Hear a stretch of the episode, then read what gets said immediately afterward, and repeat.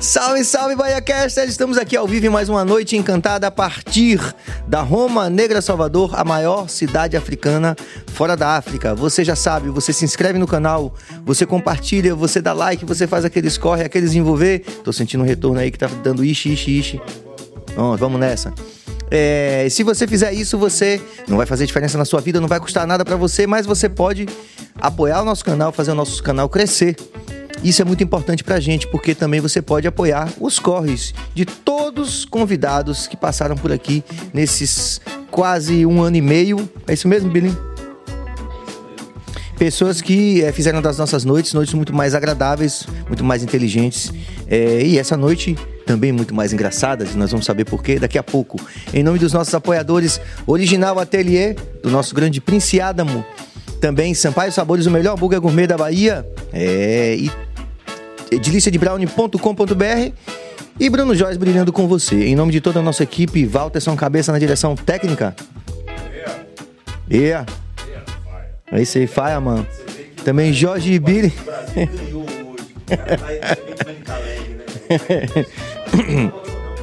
Jorge Billy, também nosso diretor geral do programa. Liga o microfone, Jorge Billy, pra falar. Essa é a idade. Ah. Não, eu só tava fazendo um comentário que o Brasil ganhou, né, de uma forma maravilhosa. E você vê como o Caba está feliz aí, tá mais alegre, né? É. E, ó. É. E também Suane Gomes, nossa produtora, obrigado pela sensibilidade, pelo carinho aqui. O BaiaCast é outra coisa depois da sua chegada. Muito obrigado, Suane. Gente, é... falei tudo, Billy? Bruno Joias falou? Falei. Então tá, tá, tá beleza. Então, beleza. E temos Não, um... mas vai ter outro. Temos Hoje um ter- apoiador ter uma- ocasional que vai ser também louvado com toda a pompa e circunstância no momento correto. Durante- Exatamente. Minha gente, tô aqui com um cara muito legal. O cara, além de influenciador, humorista, um cara que tem uma percepção da realidade muito, na minha opinião, fundamental nesses tempos de 0 e 1, um, como a gente vem comentando aqui em off, e a gente vai tentar desenvolver também essa perspectiva de uma pluralidade de ideias que a nossa sociedade, na minha avaliação, na dele e de muita gente também que eu conheço e que eu respeito, precisa ter para se tornar uma sociedade melhor. Nosso Pedro Valente, siga Pedro! Ô, Serginho, obrigado, velho. Obrigado pelo convite e, assim, eu fico honrado com essa sua introdução, né? Porque, lá ele, né? Porque é, você é um cara realmente que eu acho que é um, é um pouquinho fora da curva aqui, é, ainda que a gente tenha tantos e tantos talentos aqui na, na Bahia, mas você tem um, você traz um pensamento profundo, eu gosto muito disso. Então, Profundo também lá ele, diga aí. Sempre, né? Então, assim, vamos deixar já certo que tudo que a gente falar aqui tem um lá ele no final. Pronto, Pronto. pronto. Que a gente não come tempo do podcast. By default vai ter sempre um lá ele, aí vocês vão repetindo aí como se fosse um mantra daí de casa, ou de onde quer que vocês estejam. inclusive, o lá ele tá tomando Brasil, não sei se você tá sabendo disso. Ah, não, não sei. É, que era uma coisa super regional e agora já tá, já, o pessoal no Brasil tá começando a entender o que é o lá ele, Pois né? é. A gente é- exportando, né? Sim, com certeza. E é legal, né? Porque a língua como, como dinâmica, como viva mesmo, ela tá... Por exemplo, o receba, hoje eu tava durante o jogo do Brasil, os meninos do condomínio, todo mundo falando receba, receba, né? Quer dizer que também era meio que dali, daquela do É. universo dele ali. Mas quem levou pra. pra- quem, quem acabou exportando isso foi o Luva de Pedreira. Foi, foi, foi. E aí, Rasta, me conte aí, você é baiano, você é da Suíça baiana, que eu vi você fazendo? Cara, eu queria muito ser, viu, velho? Inclusive, deixa eu mandar um beijo pra todo Mande. mundo de Vitória da Conquista, que eu é um lugar que eu conheci, Serginho, e eu me apaixonei, velho. Eu me apaixonei. Eu tenho, eu tenho um, um objetivo nessa vida. Eu não sei direito o que vai acontecer na minha vida, mas uma coisa tenho certeza: eu vou me aposentar em Vitória da Conquista, Lá na Suíça baiana. na Suíça baiana. É. Aí escreva isso aí. Eu espero te receber lá ele, só pronto. reforçar, lá, lá na Suíça baiana, quando eu estiver aposentado. Mas eu sou. E é engraçado o cara falar assim, né? E aí, Rasta, olha a cara do Rasta, velho. Ou a cara do Rasta, É brincadeira, porque né? velho? Rasta virou também. é, por exemplo, aqui na Bahia tem isso, né? O, cara, o, cara, o cara ter o, o dreadlock não significa que ele seja. É, Rastafari. Rastafari, que é uma, Religião. é uma, né, uma forma de religiosidade e tal. Não quer dizer que ele, que ele congregue Rastafari. Mas, quando o cara passa na rua fazendo um rasta, Não, eu acho isso massa. é, eu gosto. né? Eu me senti incluído agora, né? É. E Mas eu, eu... sou de Salvador mesmo. Sim, você é daqui. É, você é soteropolitano. Nascido e criado em Brotas. Em Brotas. Na República. A República de Brotas, é o Reino Unido de Brotas, né? É. Do qual eu me sinto um imperador, né? Tem o Principado também, né? Que o nosso grande humorista também, o Juca Chaves, sempre falava, o Principado de Itapuã. Pois é. É, e, e, e Brotas é um reino que é cercado pela cidade de Salvador por todos os lados. É como se fosse um enclave, né? na verdade é um enclave, né? Exato. É, tem uma. Eu gosto de uma definição muito boa de Brotas que diz que, que, na verdade, é uma definição de Salvador. Salvador, segundo Aurélio, é uma, é uma porção de terra. Não, como é? É uma porção de terra cercada de brotas por todos os lados. É, bom pra caramba isso também. É isso. É, brotas, é, você sobe uma ladeira, você está em Brotas, né? Qualquer ladeira que você sobe, você está em Brotas. Você desce a ladeira em Brotas, você sai no aeroporto, por exemplo. É uma, é uma loucura, né? Parece um É, portal, né? É um portal mágico, né? É, é um portal. Brotas está para Salvador, assim como Nárnia está lá para aquele armário lá e, e Londres, lá dos meninos da história. Perfeitamente. Não é não? É, a nossa percepção de tempo e espaço é diferente, né? E me conta como é que você chegou a essa condição de fazer o que você faz hoje. Você é influenciador, humorista, um cara que tem assim, uma grande atuação aqui a partir. Eu gosto de dizer assim, né? Como, ah, já que a internet desterritorializou tudo, então eu gosto de dizer assim, a partir daqui da Roma Negra Salvador. E no caso do, do, do Reino de Brotas. O que, é. que você fez até chegar nisso? Você, o que, que você estudou? Então, eu, eu sou publicitário Sim. né, de formação, é, redator publicitário, sempre trabalhei no mercado, sempre trabalhei é, no assim, por trás das câmeras, né? Então, rodar o comercial, etc, etc. E fiquei no mercado 20 e 21 anos, né? No mercado. Isso tudo com essa cara de menino? Aí já ganhei a noite, obrigado. É mesmo, pô. Você é, você... 44, velho. é mesmo? 44. É, daria menos. É, obrigado. Então você fez isso durante.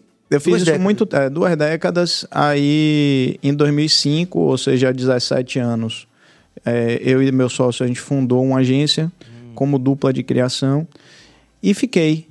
Só que aí, durante a pandemia, né?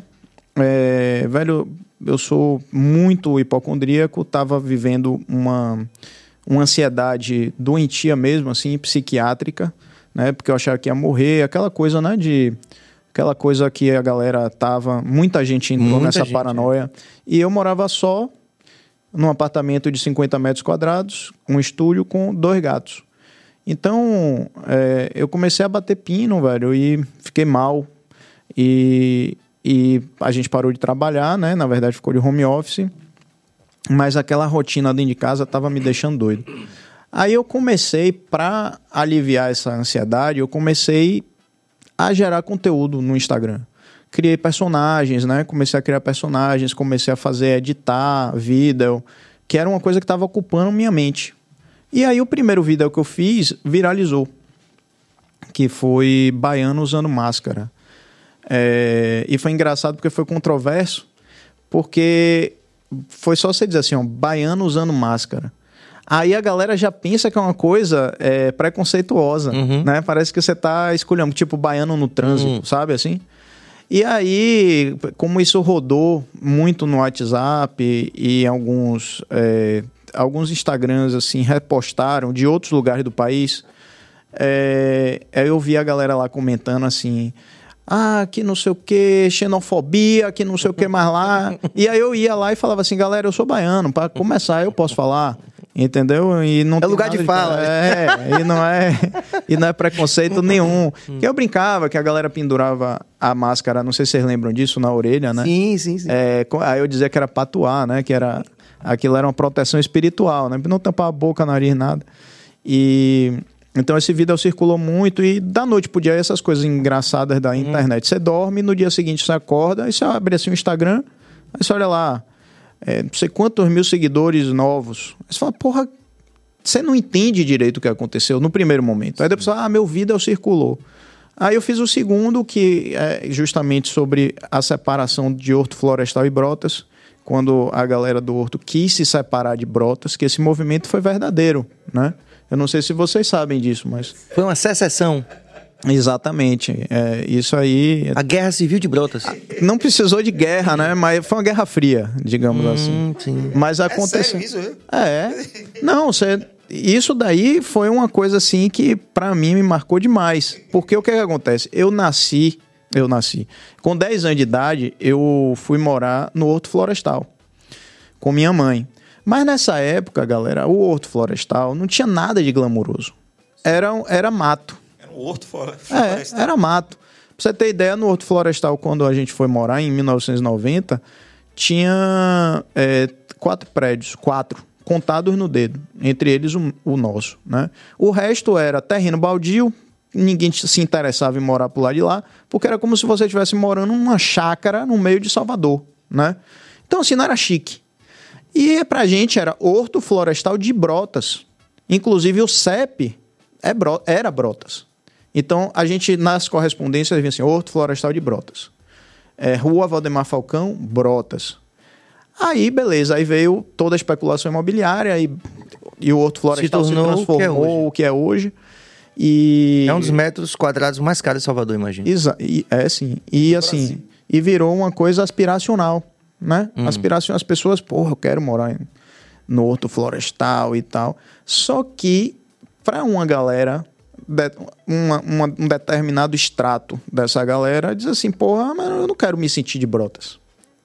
Que é um bairro, Popular. desde sempre, identificado tem como uma- um bairro popular. um bairro popular e não há demérito nenhum nisso. Aliás, eu acho ótimo que seja popular.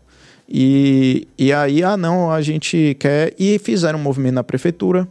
e foi, eu acompanhei os detalhes, que é muito Mas é curioso. tipo esse que tá agora na frente dos quartéis, eu passei na moraria. Agora ainda tem uma galera lá hoje, tipo esse assim, vamos transformar o, o. Vamos transformar, Na vamos frente dos quartéis, revolucionar. assim, tipo. Não chegaram aí pros, ca... pros quartéis, não. né?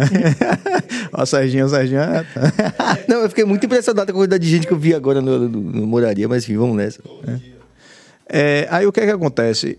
A galera fez um movimento super curioso, porque eles argumentaram que eles não tinham, não se sentiam, é, não tinham identificação cultural com Brotas. Eu, não, eu tô falando rindo, mas é verdade.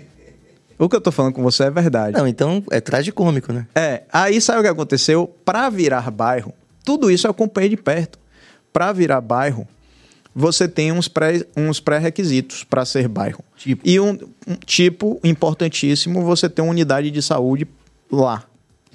E aí, a galera, na forçação de barra, meteu o LACEN, que é um laboratório, Hum, como uma unidade de saúde para poder virar bairro. um abraço, rapaziada do Lacen aí também, né? O quê? Um abraço pra rapaziada do Ah, Lacen sim, um também. abraço, a galera da- do Lacem e da Fiocruz. Sim, do- sim. Então, assim, Sim, a Fiocruz eu acompanhei um pouco, que minha cunhada faz, fez estágio lá e tudo, eu ia sempre lá no... que ali é a fronteira, né? É. É a ali é a, fronteira. faixa, é a faixa de Gaza, É. Porto e, e Brotas. E aí a galera fez isso e eu achei isso tragicômico, como você falou. E aí eu fiz o vida. Os separatistas, né? Do, de Brotas. Confederados, tipo assim, né? Confederados. É. Exatamente. Aí eu falei, Mesma velho, isso é tão assim, surreal. tipo, e eu Somos fiz- aristocratas, não, É. queremos. Mas, mas sabe o que é engraçado? E aí, eu, no vídeo, é, depois eu te mando, esse vídeo é um antigo, Hum. né? Foi o segundo vídeo que eu fiz. Eu falo, eu falo em nome de Brotas. Então eu falo assim, né? Eu, eu falo é, com a galera que eles não têm nenhum direito de morrer lá. Porque o cemitério é em Brotas. Então, que eles não serão enterrados em Brotas. Claro. 90% dos, cemitérios de Salvador estão em Brotas, né? Campina de Brotas, não Sim, sei o que lá. Então, é, e aí eu fiz isso com humor, mas com uma certa crítica. Só que foi legal porque Uhum. a galera do Horto, eu achei que eles iam ficar puto comigo. Mas eles acharam o máximo. E, e, tipo assim, a coisa ficou eh, assim, simpática.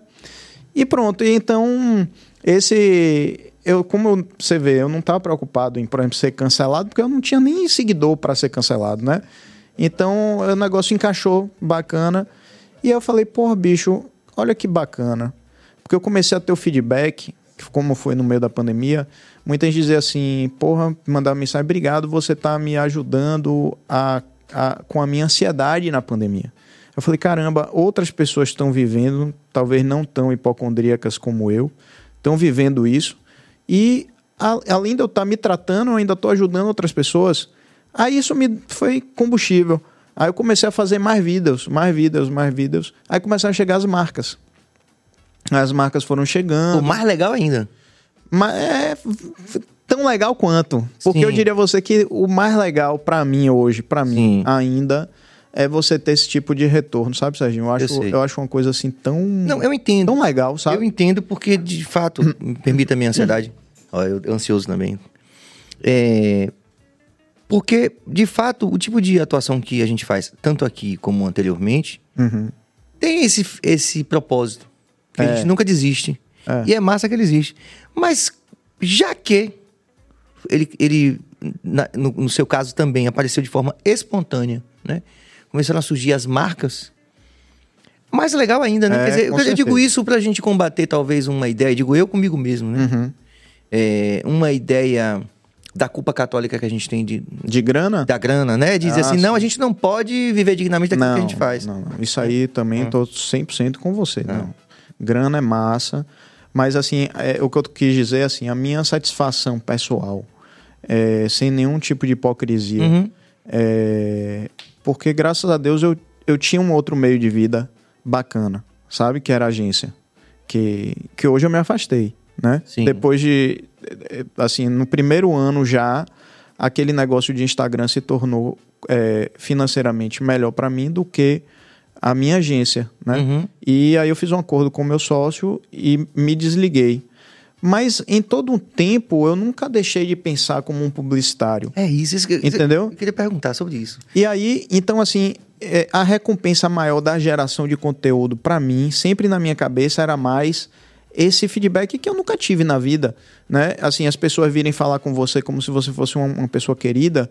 Isso eu nunca massa, tive. é. Você é um artista, você deve é, sentir isso com mais frequência. Então, pra mim, eu falei, caramba, velho. A pessoa diz assim pra mim, porra, eu adoro você. Grava um áudio pra minha mãe, minha mãe adora você. Porque eu me vejo como um cara normalíssimo, né? Assim, um cara super default, né? Então, esse esse pagamento eu nunca tive na vida. Sim, é a primeira sim. vez, entendeu? E é muito curioso que a gente está vivendo um momento da cultura online onde essas fronteiras eh, profissionais, né? Elas estão se tornando menos evidentes.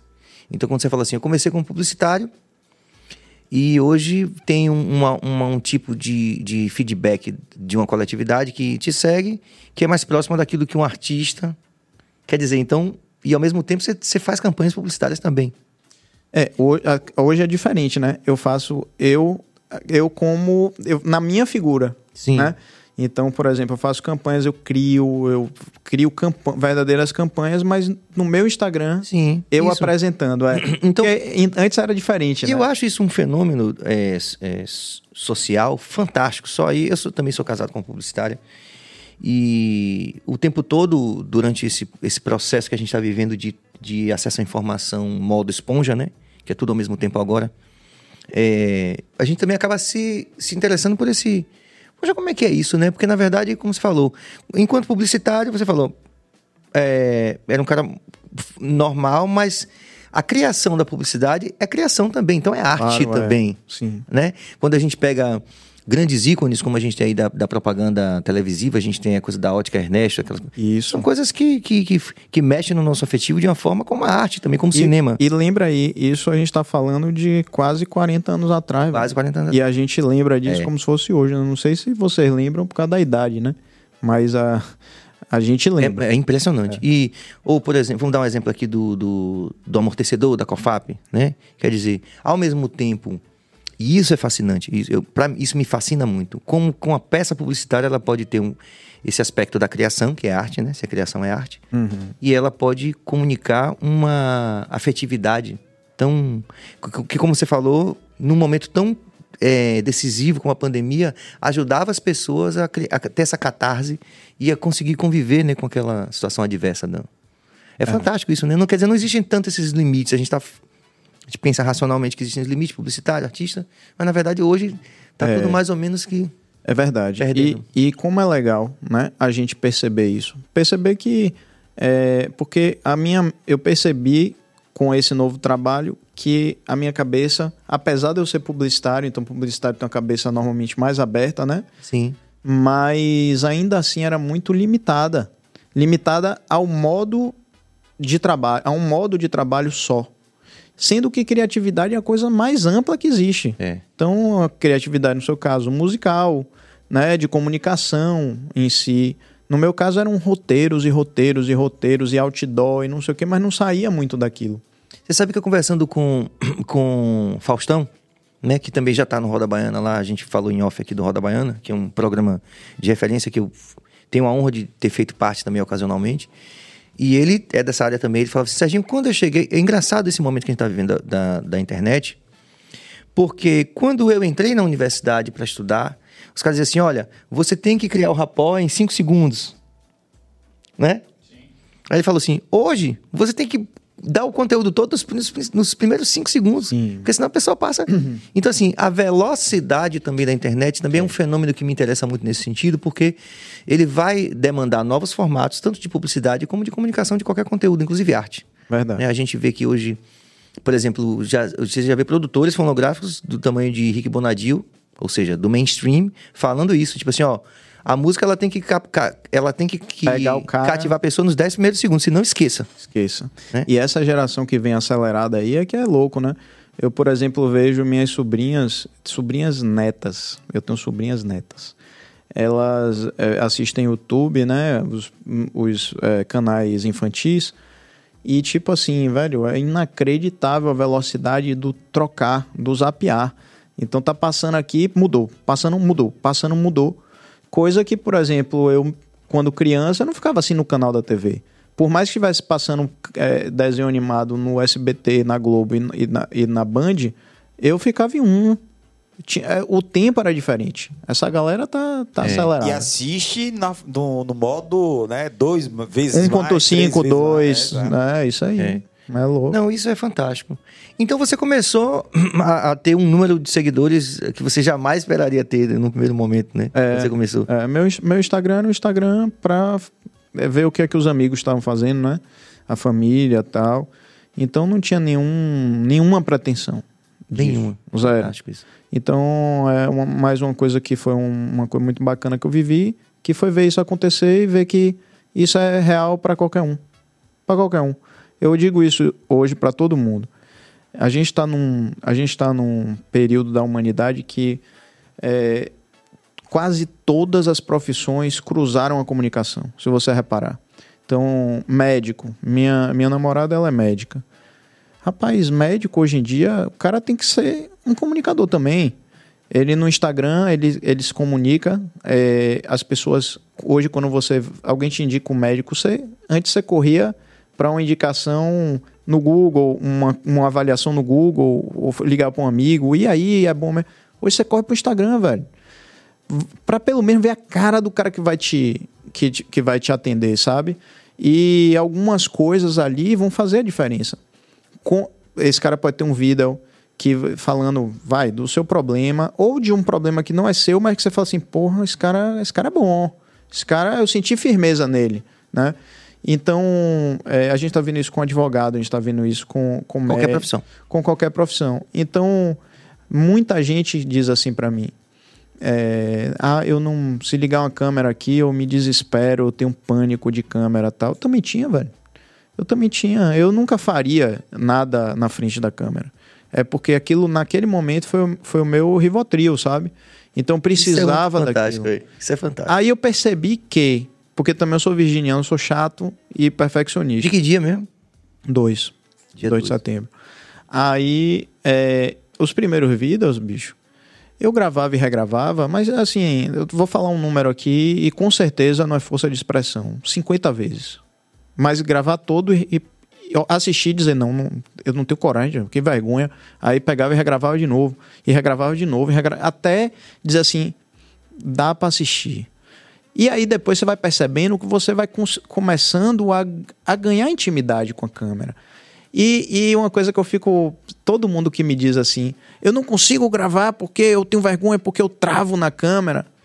Até quando o cara tá falando isso, ele tá solto porque não tem nenhuma câmera gravando. Eu falo, pô, se tivesse uma câmera escondida gravando esse cara, esse cara tava rendendo. Sabe como é? Sim. E aí eu falo, pô, todo, é acessível a todo mundo. E é massa abrir a cabeça para isso, para você ver que, na verdade, todo mundo hoje, porque um celular, isso aqui é a mesma coisa que um dia foi antena de televisão, né? Então, assim, eu não preciso de uma antena de televisão hoje para chegar na casa das pessoas. Né? As pessoas podem me assistir sem eu estar, tá, sem eu ser da TV Bahia, sem eu ser da, uhum. da Record, qualquer outra.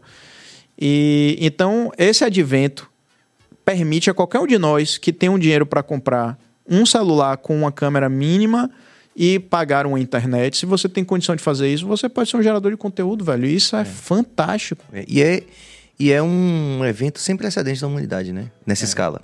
né? Concordo. Porque aí houve uma descentralização aí radical, né? Midiática, né? É, assim, nesse sentido. Por exemplo, o Whindersson fala com muita graça que ele, na nossa geração, tinha a hora do desenho que você tinha que sair correndo da escola ou dizer que tava doente para ver.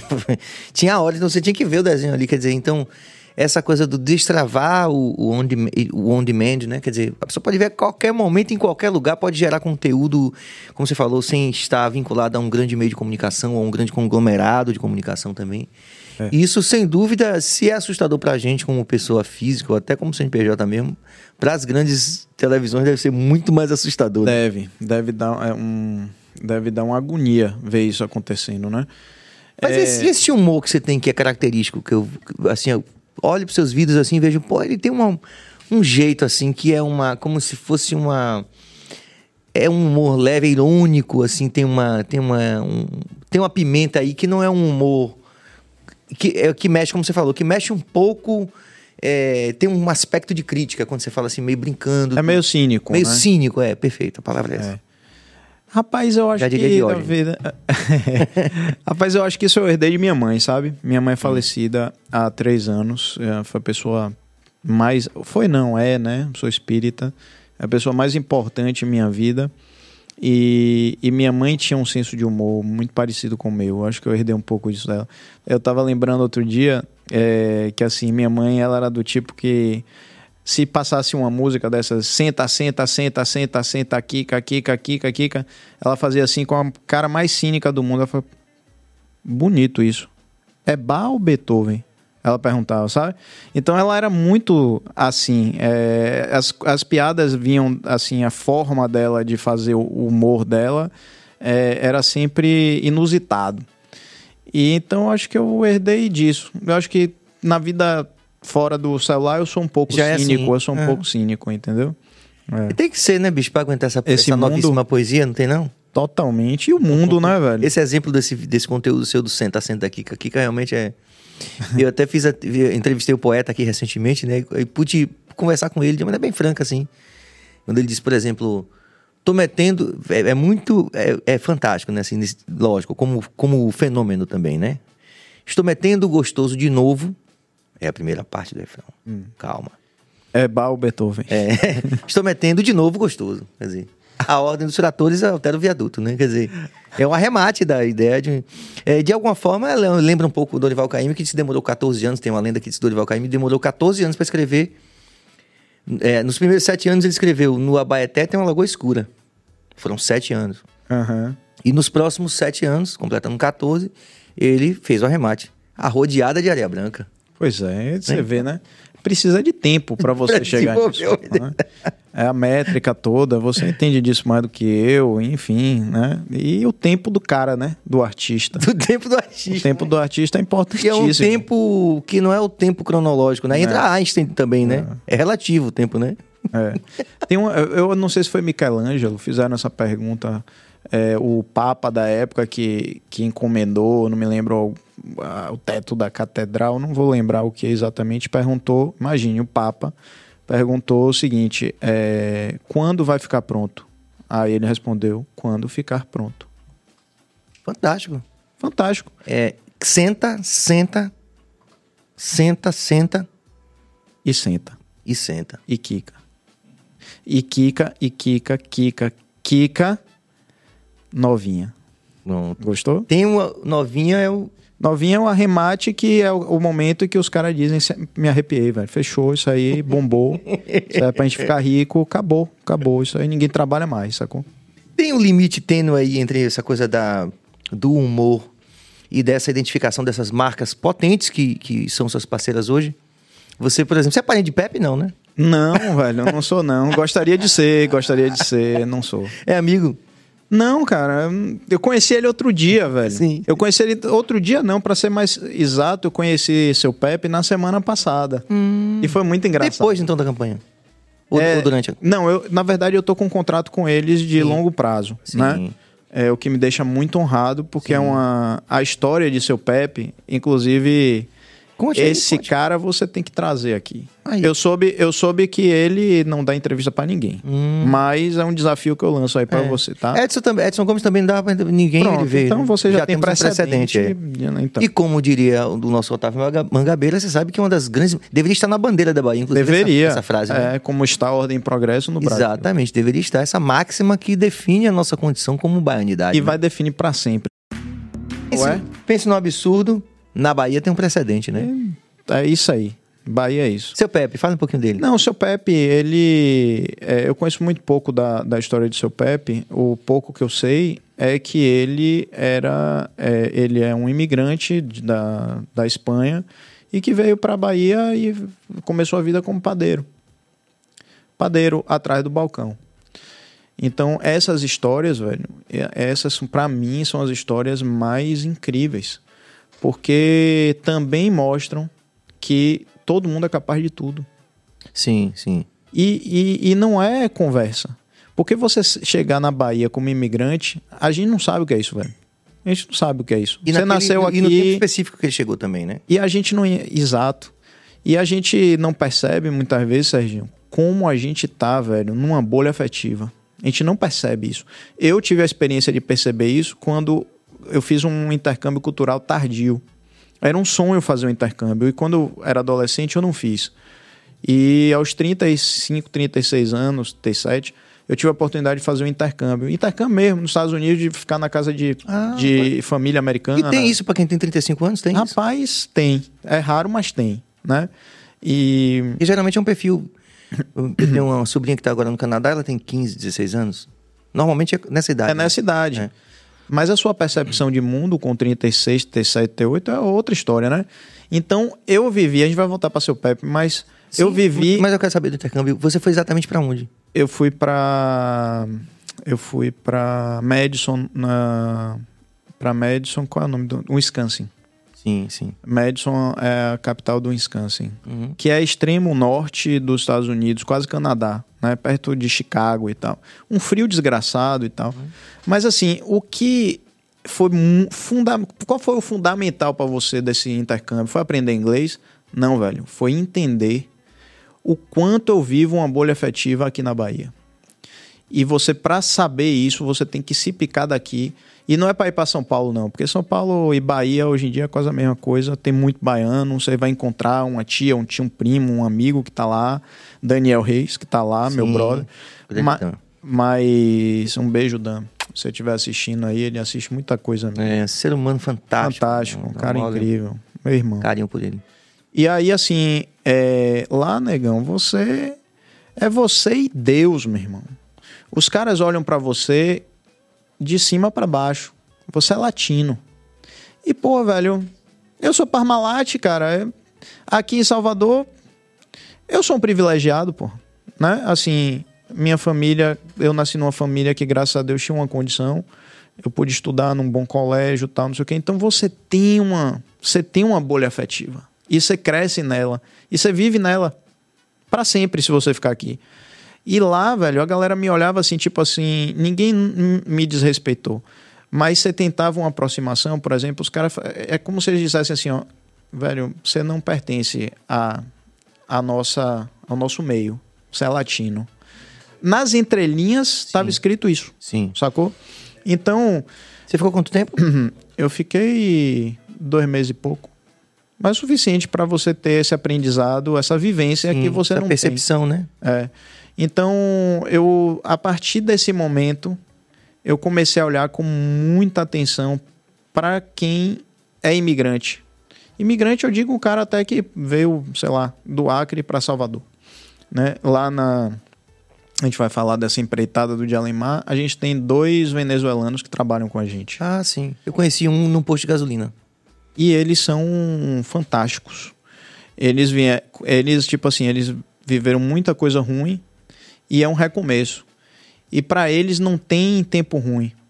É, eles querem ser inseridos no nosso contexto. Agora, você não acha que a gente culturalmente também já, tam- já recebe a rapaziada bem mais afetivamente? Totalmente, velho. Totalmente.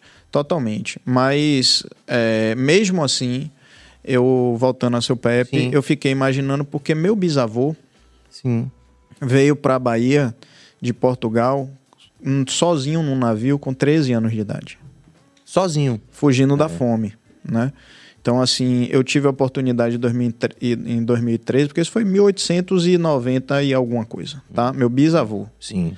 Como minha mãe me teve com 40 anos, então minha mãe tinha idade para. É, né, um, pulou uma geração. Sim. Meus irmãos têm 60 e poucos, eu tenho 40 e poucos. Sim. E aí, meu bisavô veio em 1900, 1890 e pouco, fugido da fome. Em 2013, eu tive a oportunidade de ir na cidadezinha que ele nasceu, uma aldeia portuguesa, hum. e buscar esses parentes, né? E eu conheci a casa que ele nasceu. Então, que isso. Uma casa muito, muito pobre, muito, muito pobre. Tive a oportunidade de, conhece, de conhecer uma sobrinha dele, né? Que aí eu não sei nem qual é mais o meu relacion, meu parentesco com ela. e que ela disse assim: Eu não sei como essa família sobreviveu à fome. Então, ele foi o único que fez assim: eu não aceito isso para mim. Entrou no navio e cruzou o Oceano Atlântico e veio parar na Bahia sozinho. E foi office boy, e foi vendedor, e, e depois foi subindo na vida até conquistar o que conquistou e ajudar e voltar para Portugal para ajudar todo mundo que uhum. estava lá, né? Então assim, é, quando eu ouvia falar de seu Pepe, eu fazia esse paralelo. E eu tinha uma curiosidade muito grande de conhecer esse cara, né? É, porque, velho, só esses. O que esses dois passaram, né? Meu bisavô e, e, seu Pepe, só eles vão saber, velho. E ninguém ficou, e né? Ele tá nativa, né? Total, o cara tá todo dia na. Sim, todo dia lá. Na loja, correndo loja, né? São três lojas.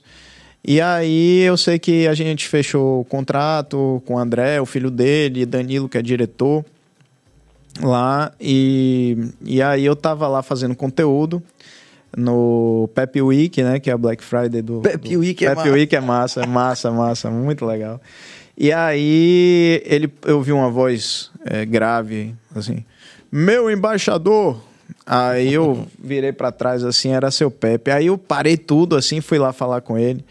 Aí disse, seu Pepe, eu queria gravar um conteúdo com o senhor. Aí ele, não, não gravo conteúdo com ninguém. Por isso que eu disse que é. ele não falou, não falou na câmera, não sei o que, não sei o que. Mas aí é isso. Então, a sua pergunta, pô, eu tô, hoje eu tô na Tá ótimo, aqui, tá velho. ótimo, tá bom pra caramba. Porque eu tô, você tá é fazendo pergunta, eu tô, eu, acho, eu tô Pedro, fazendo umas curvas é, aqui. Não é tão legal, sabe o que é? É porque assim, a gente. Eu acho legal a gente colocar essas perspectivas assim, né? Eu digo a todo mundo que eu.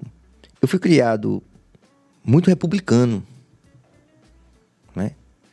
Embora eu defenda, a maioria das pautas que eu defenda sejam essencialmente democratas, mas isso gerou em mim, por exemplo, algo, quando você conta a história de, de seu Pepe, gera um rapó em mim também, porque eu me lembro imediatamente de Carlinhos Brown também, né?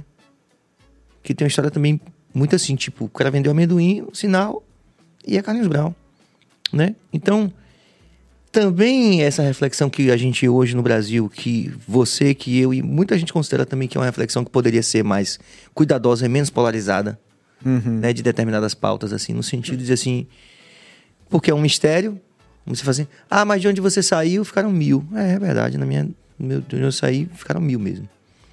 Mas assim, como é que a gente pode replicar essa experiência também. Existe um certo interesse de replicar uma experiência no sentido de sair um pouco dessa bolha afetiva, como, como você colocou, e de que forma isso pode contribuir para um, um, um, crescimento, uma mudança de postura de, de, uma coletividade que esteja imediatamente à nossa volta, até distante, né, hoje com a internet. Tem um pouco, eu tenho um pouco dessa demanda também. E quando você falou do seu, do seu Pepe, eu fiz naturalmente essa, uhum. essa, essa, relação. Essa relação, né? É. Porque a gente também que, de alguma forma, por é, circunstâncias da vida que a gente pode chamar de privilégio, ou uma soma de privilégio e sorte, qualquer, ou competência e tudo ao mesmo tempo agora, a gente também já teve essa oportunidade de sair e de perceber isso, né? Tipo, uhum. e, esse, e, como esse sair é legal, né? Você sair da sua, da sua bolha para você começar a entender determinadas relações que às Sim. vezes você tá ali e você não, não entende. É. Agora, é, uma coisa foi interessante você falar sobre essa história do privilégio, hum. né? Porque assim, muita gente, eu sinto isso e eu não vejo, eu não fico chateado nem nada. Mas muita gente vira às vezes para mim e fala, é, assim, de uma forma meio pejorativa. Você é um privilegiado. Como se isso fosse um demérito, ou se isso fosse algo para me atingir, né? Mas a história que a minha família me mostrou, com muitas origens é, muito pobres, mas pobre de passar fome, né? É, na verdade, ela ressignifica a pergunta. Não é se eu sou ou não privilegiado.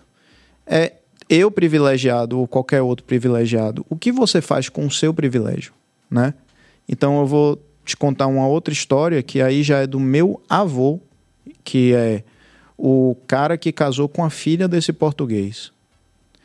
Ele ia fazer a feira em São Joaquim com, com minha avó, a filha do português, e, e minha mãe, pequena.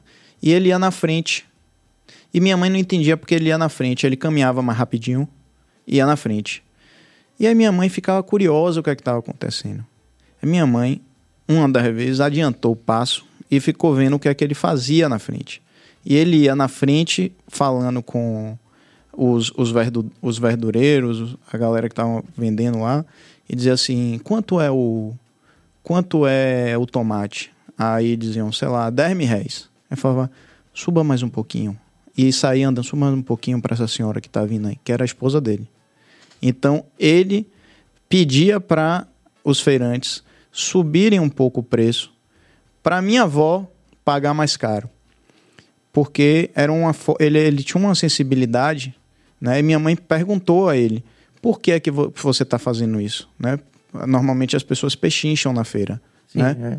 E eu fiz até um vídeo sobre isso, né? O pechinchar para cima, né? É, e aí é, minha mãe, por que você faz isso? Aí ele falou assim: olha ao seu redor aí. Essas pessoas estão aqui de sol a sol é, é, essas pessoas têm uma perda enorme de, de, de produto.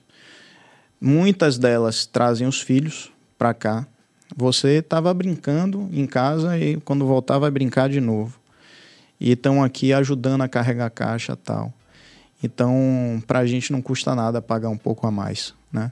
Então, assim, essas histórias me, me inspiram e que me mostram que a gente não tem que fazer essa pergunta. Não tem, não tem que ficar vendo, porra, você é privilegiado, não é? Essa pergunta é inócua, não serve para nada. É simplesmente, se, se você é privilegiado, então o que é que você está fazendo desse privilégio, né? Ou então o que é que a gente pode te inspirar a fazer desse privilégio para outras pessoas? Então esse tá um mundo, como a gente estava falando mais cedo aqui, meio binário, porque a discussão, as discussões são assim, é, se você é privilegiado, então você é de um, você é de um time. Eu sou de outro porque a minha origem é é outra. Então, aí já te olha de uma forma como um explorador, sabe? Necessariamente, né? Necessariamente é. como explorador. Não que, que não exista, obviamente. Mas. E também não estou aqui pregando que eu sou nenhum santo nem nada, mas eu me questiono o tempo hum. inteiro. E eu, eu, eu penso que pode ter uma pessoa que tem uma origem humilde e que é uma pessoa ruim, por exemplo, e pode ter uma pessoa que tem uma origem é, bacana e que não seja ruim, e vice-versa. E isso daí é livre, Sim. né? Então é só... Depende de princípios e valores que não são necessariamente ligados à questão de que posição hierárquica você está na sociedade. Não necessariamente. Não necessariamente. Não quer, não quer falar sobre cor, não quer falar sobre, sobre credo, não quer falar sobre nada. E é isso que, essa pluralidade que eu acho que a gente tem que voltar a ter, esse espírito crítico. Né? Não é porque é, alguém é, por exemplo, evangélico, que é uma pessoa que eu não posso acessar. Você entende?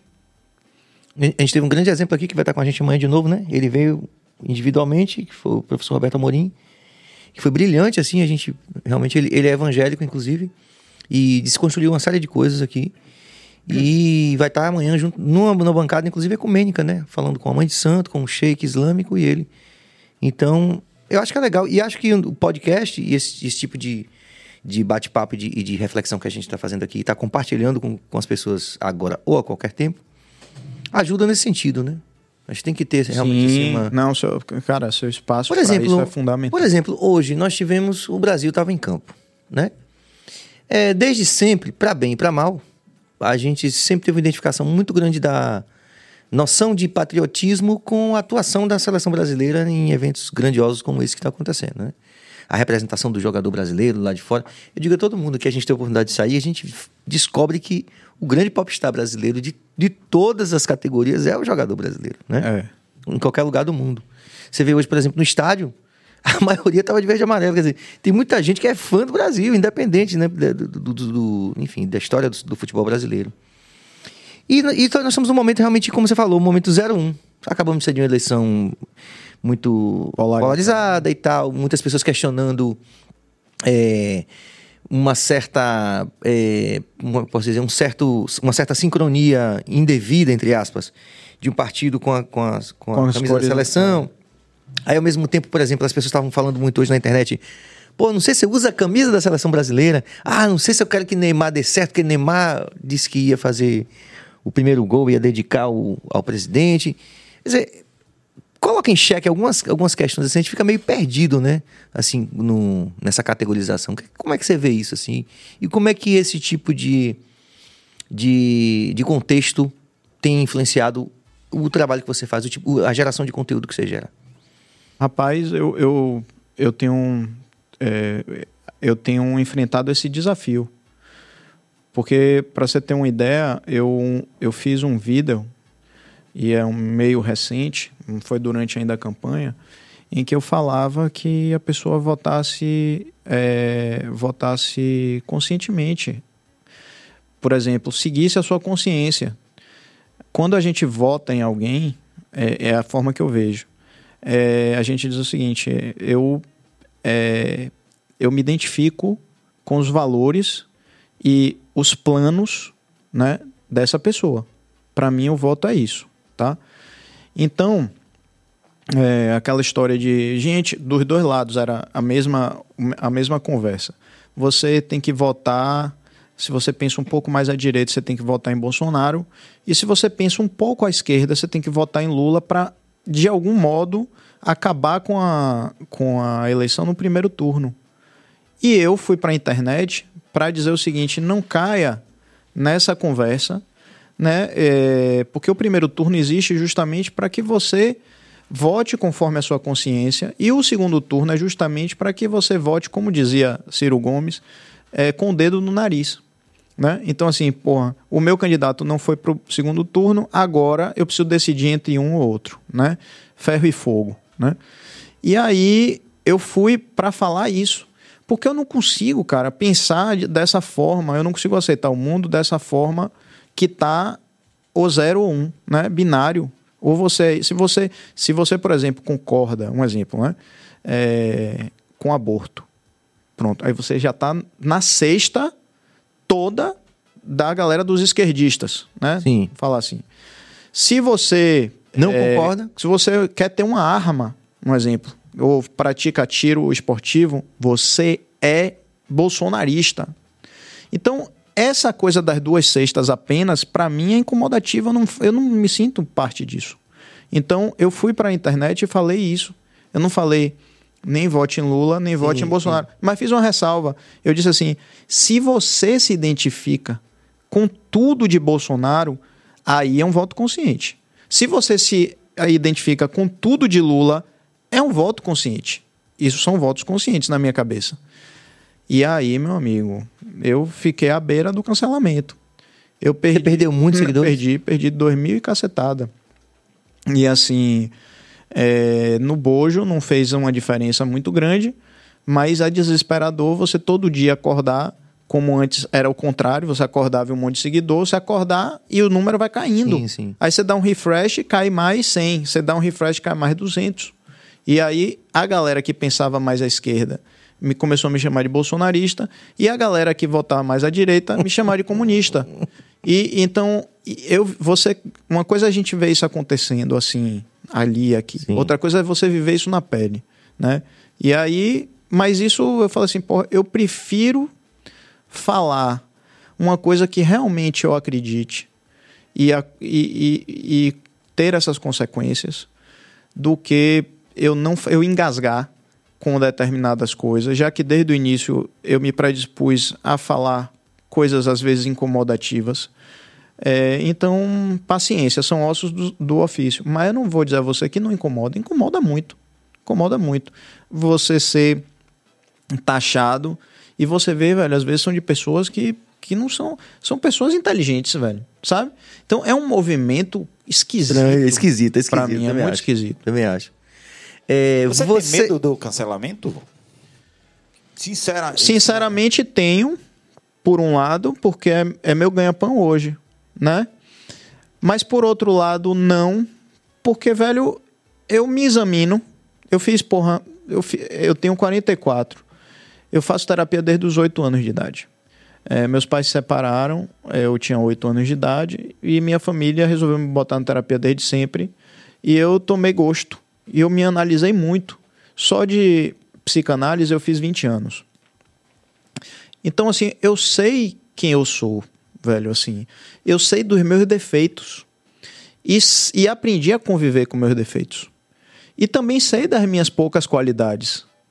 Então, eu não posso ter medo do julgamento do outro, sabe? Eu não posso deixar que você, Sérgio, amanhã chegue me rotule disso, disso, daquilo, daquilo, e isso acabe comigo. Eu não posso permitir que isso aconteça. Você entendeu? Mas foram 20 anos de terapia, né? Foram 20 anos de terapia, é verdade. Entendeu? Que me permitiram chegar aqui. Deveria, inclusive, ser muito mais é, acessível, né? Essa, essa, Deveria. essa, essa... Deveria. Eu, inclusive, é, no ano passado eu fiz um projeto que, porra, modéstia à parte, foi muito legal. Assim, me, me deu um prazer muito grande fazer, que foi é, o Setembro Amarelo, porque como eu já tive três grandes depressões na vida, grandes mesmo, assim, de pesar 44 quilos, né? De, de ter quase que ser internado para botar sonda, porque eu não me alimentava. É, eu vi o inferno de dentro, né? E, e eu fiz o Setembro Amarelo. é, eu resolvi fazer é, três lives de três é, pilares que me salvaram. Um com que inclusive foi por 20 anos o meu psicanalista, Dr. Marcelo Veras, então a psicoterapia. Fiz com um psiquiatra, ou seja, eu também caí no remédio, além da terapia, e com Emilson Pial, que é um líder espírita, que é a, a espiritualidade, né? Então, não importa qual é a sua religião, mas é, como aquela era mais perto de mim, é, o cara que é palestrante do centro que eu frequento, eu convidei, ele topou, nada, nenhum problema em ser qualquer outro líder Uhum. é, religioso. Então eu abarquei três pilares importantes que é, para pessoas que sofrem de depressão, né? Então isso é uma, é uma preocupação minha muito grande.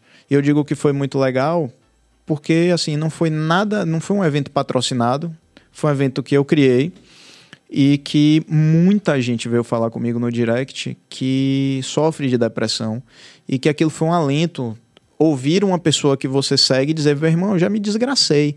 Você dizer assim, pô, eu vi, eu vi a vida em preto e branco e eu queria sumir. E você dizer, quando uma pessoa está deprimida e fala, eu quero sumir, é a semente do suicídio. Sabe? Quando você é um fala assim, problema tão, infelizmente, tão... tão comum, Comum é hoje, muito comum e, e, e, e você falar sobre isso quebra esse, esse preconceito também.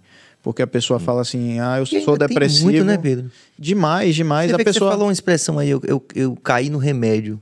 E eu ouço muito que a gente conhece. Acho que todo mundo hoje conhece alguém, pelo menos uma pessoa que está em algum.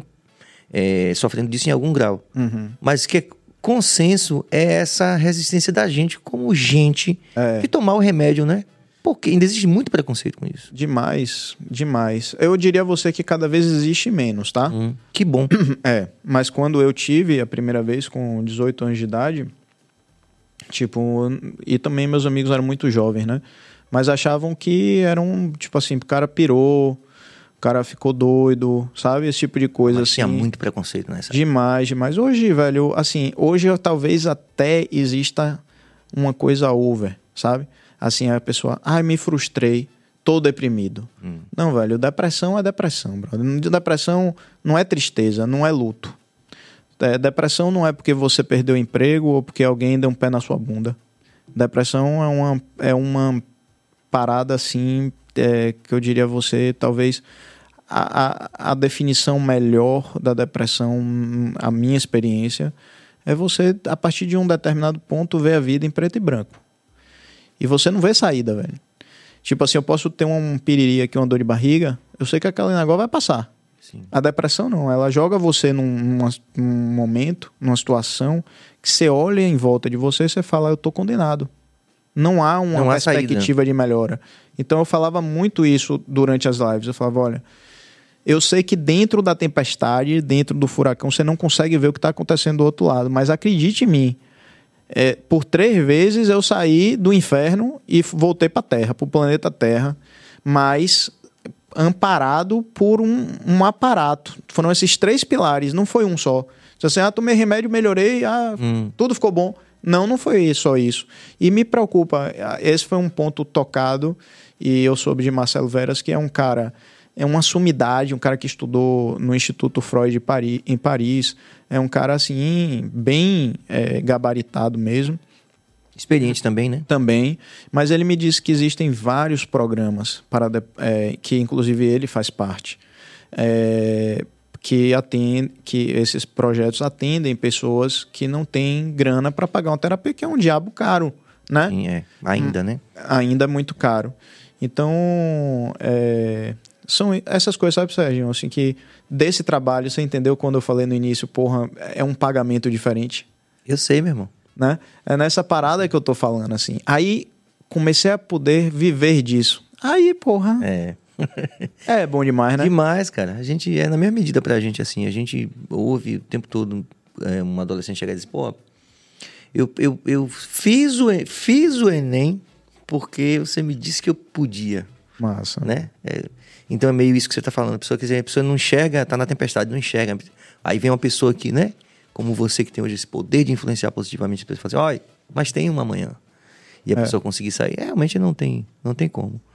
Agora, Pedro, no seu dia a dia você se considera um cara engraçado? Porque as pessoas confundem muito com muito comediante com humorista. Inclusive, daí pra. Verdade. piada aí, cara. Maravilhoso você falar sobre isso, velho. Sobre comediante e humorista. Isso é maravilhoso. É, e assim, eu. Primeiro que eu me defino como gerador de conteúdo por, e não humorista, apesar de fazer humor muitas vezes. E não acho demérito nenhum nem ser humorista, nem ser comediante, nem nada. Mas eu digo gerador de conteúdo, eu me defino melhor porque às vezes eu gosto de falar sério. Então, como essa, esse projeto, esse projeto não tinha nada de uhum, humor, uhum. né? Então, muitas vezes eu gosto de trazer reflexões sérias, então, tanto é que a minha bio no Instagram, é, se você for lá assim, olhar, é, é assim, é, às vezes, às vezes brinco, às vezes falo sério e às vezes falo sério brincando. Então, essa é a minha definição na bio.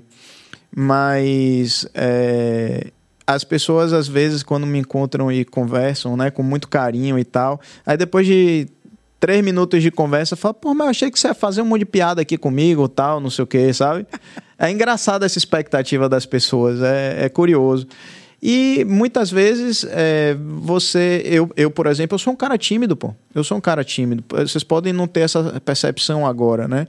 Mas eu sou um cara, por exemplo, se for um evento social, eu sou aquele que vai chegar calado, vai ouvir muito primeiro. Eu não sou aquele expansivo de falar, falar, falar. Esse cara tá conseguindo uma coisa diferente comigo aqui. De... Virei uma matraca. Eu não, a equipe toda. Virei aí. uma matraca. Esses caras todos aqui, é. Esse negócio, esse ambiente aqui tem uma, tem uma egrégora diferente para isso, né? E. Então, assim, as pessoas falam para mim, pô, engraçado, tinha certeza que você era muito brincalhão e tal. Então, na verdade, isso foi desenvolvido não foi nativo, hum. digamos assim. Interessante, né, velho? É, é, porque é muito natural, né? Né, Billy? A gente vê assim no, no, no, vídeo. É fantástico isso. É, mas eu sou um pouco tímido. Interessante você falar sobre isso, que eu sempre trago esse exemplo aqui à tona, porque acho que é importante que a gente está compartilhando, né? Quer dizer, não é, não é, a pessoa que viu primeiro, que todo mundo que viu primeiro que está vendo esse, enfim. Uhum. Existe uma interseção possível aí, mas às vezes é bom a gente é, se balizar em algo que já foi dito, mas a Cássia Eller, por exemplo, é um exemplo né, fantástico na minha vida, porque ela, aquela coisa no palco, e a gente abriu um show para ela aqui na Concha Acústica. E no, no, na hora da passagem de som, ela tava lá, e ela era tímida mesmo. Aí as pessoas não conseguem fazer essa relação. Eu falo, Bicho, aquela mulher no palco que fazia aquilo no palco, era tímida, era. Tímida mesmo, a pessoa assim, sabe? Você fala, "Pô, é ela mesmo, tipo. Não, não é louco isso? É louco, é louco. Eu soube que, por exemplo, Fred Mercury era assim. Né? Era, era um cara tímido. E um cara que, pô, você vê o cara no palco, o timidez passa longe, né, velho? O cara chegar e cantar pra. Como cantou, acho que aquele. O show antológico que eles fizeram lá no, no estádio Wembley, coisa assim pra 100 mil pessoas. Rapaz, falar, botar, me botar na frente de 100 mil pessoas, eu não sei nem o que eu faço, velho. Eu desapareço, eu saio correndo. Eu tenho. Agora, curiosamente, é, a gente vê replicada muito esse- essa percepção em quem faz essa coisa com coletividades. É mais difícil pra pouca gente. É mais difícil, como assim? Quando você tem que olhar no olho da pessoa. Quando você chega num show de 100 mil pessoas, você meio que. Você meio que vira. A iluminação não deixa nem você ver todo mundo. O, que olho. inclusive o Igor Mascarenhas falou, né? Ele dá curso disso, do cara olhar no olho de- da outra pessoa. Tem técnicas, né? Que você fala assim: se você não consegue olhar no olho da pessoa, olhe pra testa, que a pessoa vai achar que você tá olhando pra ela. Mas pra testa é mais fácil. Né? Aí diz que faz uma técnica, né? De olha aí 30 segundos no olho de uma pessoa. O cara não consegue Não olhar consegue, 10 pô. segundos. Não, não consegue. Não é tipo assim, não é uma pessoa desconhecida, pode ser isso. Pode ser, sei lá, a, a própria companheira, um grande amigo, um irmão. As pessoas não conseguem. Mas é, é constrangedor mesmo. Não é, é? constrangedor você ficar olhando pra uma pessoa o tempo É, inteiro no olho assim. Eu acho, né? Por, por isso que, inclusive, muita gente pergunta assim, pô, por que você não faz stand-up e tal? Porque seus textos acho que são legais pra stand-up, combina tal. Velho, sem condição, a menor chance, chance zero. Tô dizendo aqui a vocês, se, se vocês me virem num palco fazendo stand-up, pega logo a camisa de força, coloque e me leve embora. Que aí o, o- a a questão psiquiátrica falou mais, mais alto. Tem algumas interações aqui, vamos lá? Maurício Cardim, salve família. Salve. Grande. A Patrícia fala: Pedro virou empresário. Pergunta aí quando vai abrir o Além Mar do Shopping Barra. O de Alemar, de Alemar. Ah, Pati. É, ela falou- É, não, é. É porque muita gente confunde. É porque Vamos até é de aproveitar aqui. Alemar. É, eu trouxe aqui para os Fala aqui sobre, essa, sobre a marca. Patrícia, é... bom, primeiro eu vou contar então rapidamente conte. o caso do de Alemar. A gente vai abrindo aqui, dá pra ver, Cabas? Pode abrir, pode abrir, abrir vai levando? abrindo aí. Não, abre Pra para você mim, ver o produto aí, mim. nem se preocupa com a marca não. No peito aqui. Rapaz, o, o Merchan aqui, o negócio é poderosíssimo. Eu trouxe. Gente, eu tô sem graça, porque eu trouxe um Não. negócio pros caras. Pros caras comerem fora das câmeras. Os caras estão fazendo uma publi pra Não, mim. pô, mas é, é- nós somos entusiastas da Publi. Pô, obrigado, galera. Obrigado aí, pô. Valeu pela. Vai contando a história aqui, mostrando os produtos aqui. Ah, então deixa eu falar primeiro dos produtos. Vamos. Eu trouxe pra vocês é, o seguinte: esse aqui, deixa eu ver porque tá meio embaçado, é um pastel de bacalhau. Opa. Esse é um pastel. Esse aqui é um pastel de palmi- creme de palmito. Opa. Ele vai falando e a barriga vai dando fome, assim, é uma coisa. Calma, quem já vai passar pra aí. Já vai Ah, tem, passar tem aí. mais coisa aqui, gente. Tem. Aí são as, fa- as famosas tartes de amêndoas. Tá ao contrário, tá ao contrário. Desculpe. É, é assim? é. Ok. É a tarte de amêndoas, que aqui, galera, é o, é o meu doce preferido. Tá? Eita. Esse aqui é. Eu gostaria muito que vocês experimentassem. Alô, família. Me espere que eu tô chegando. Olha lá, ó, tá vendo? E aqui o carro-chefe da casa, que são os pastéis de nata, que em Portugal são chamados Ah, sim, sim, sim. são chamados de pastéis de Belém, né? Gente, tá Ah, um cheiro verdade, maravilhoso verdade, aqui no estúdio. Aqui, ó, deixa eu ver se dá pra mostrar. Dá Ah, pra sim. mostrar? Eu pego aqui. Pronto. Aí você aqui é o merchandete. Olha lá. ó. Pois é, então esses são os pastéis de nada que são os. Esse aí é o que a galera, Carro-chefe. carro-chefe, vai lá e devora. Aqui, Billy. É, agora pode dividir com a galera aqui, né? Não, não cara- pode não. Que, Não que cara pode é esse, rapaz? Me disseram que você era gente boa pra caramba. É, mas a história do, do de Alemar, aliás, deixa eu primeiro responder Patrícia Sim. e eu entro no, no assunto. Patrícia, é, a ideia é que a gente. A gente. Ó, veio um terremoto aqui, rapaz. Vixe, esses caras mandam tá- bem demais. Deixa eu abrir aqui pra tirar o reflexo. É. Olha lá, ó. Porra, bicho. Só faltou o cheiro. O cheiro está espetacular aqui. Mas o iPhone tá cuidando disso. Rapidamente a gente vai chegar nesse nível. Pô, velho, que massa, obrigado, velho. Esse aqui, ó. Esse aqui, ó. Esse aqui, ó, incrível. Olha lá. ó. Rapaz. Rapaz, Cabas é bicho. Cabas é um. Pessoal, o pessoal vai querer terminar meu podcast mais cedo por causa disso aqui. Tenho certeza disso.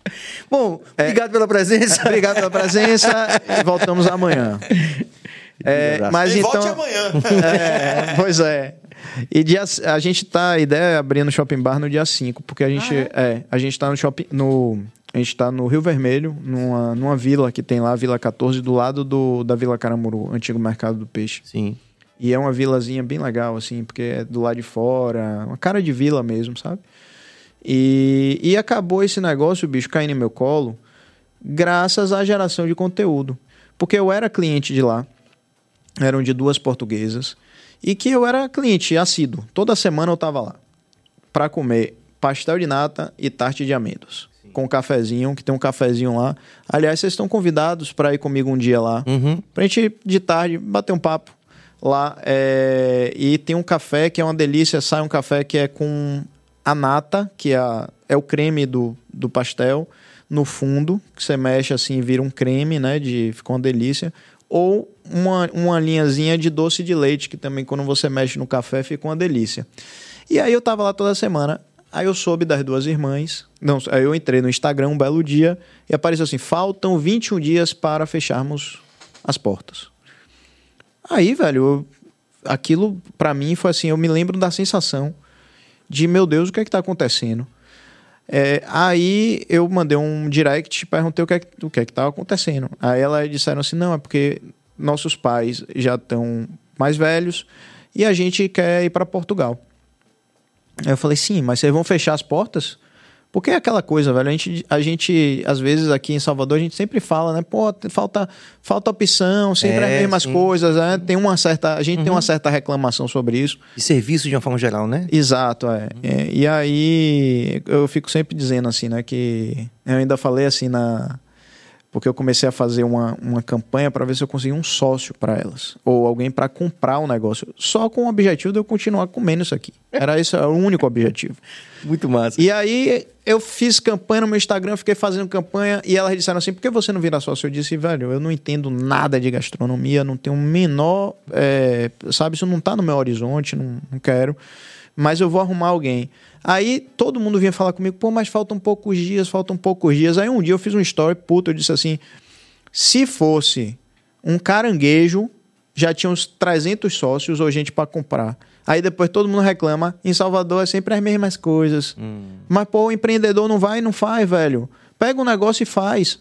Aí foi a salvação, foi que quando faltavam 15 dias, mais ou menos, aí Jamil, que é um brotherzaço meu, talvez você conheça Jamil da cena de eventos de Salvador. Ele, ele, ele faz muita coisa com Ricardo Chaves, eu sei que não é exatamente Ah, sim, sua praia, sim, mas... Ah, Ricardo mas Ricardinho é Chaves, parceiro também, já. Alavonte, Sim, também, todos eles. Pronto. Queridíssimos. E- isso.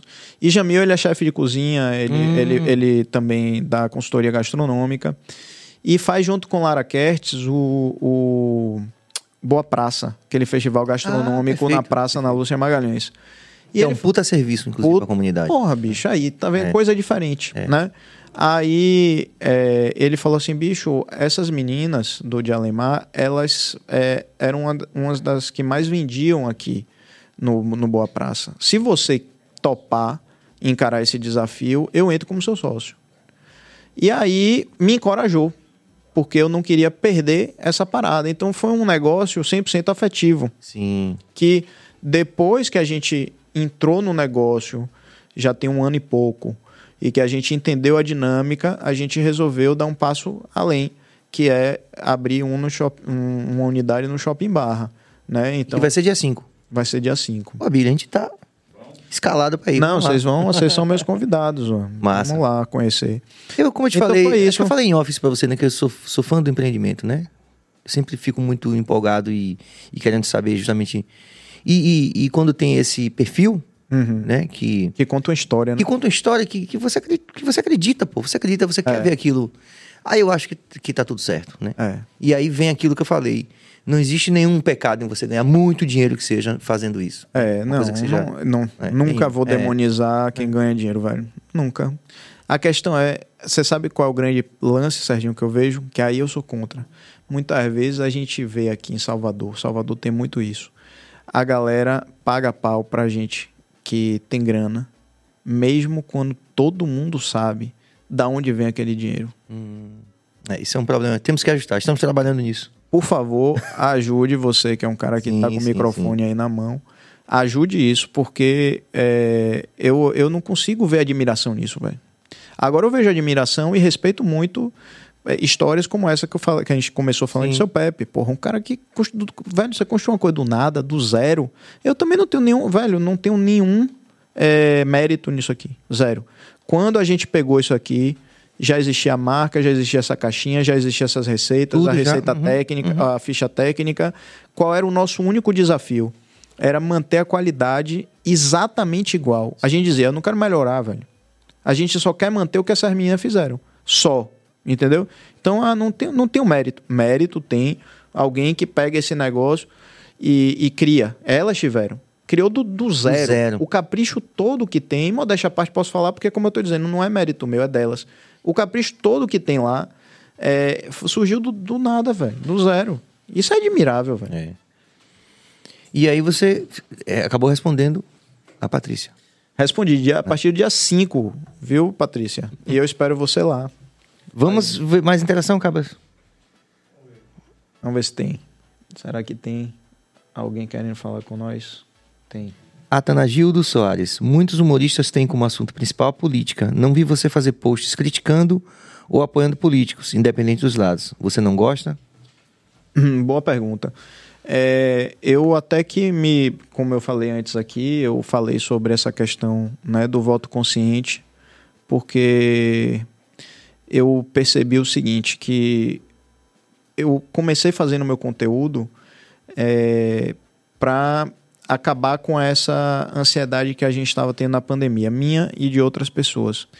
Então, quando as pessoas viravam para mim e falavam assim, pô, você tá me ajudando a, a dar uma, uma desanuviada.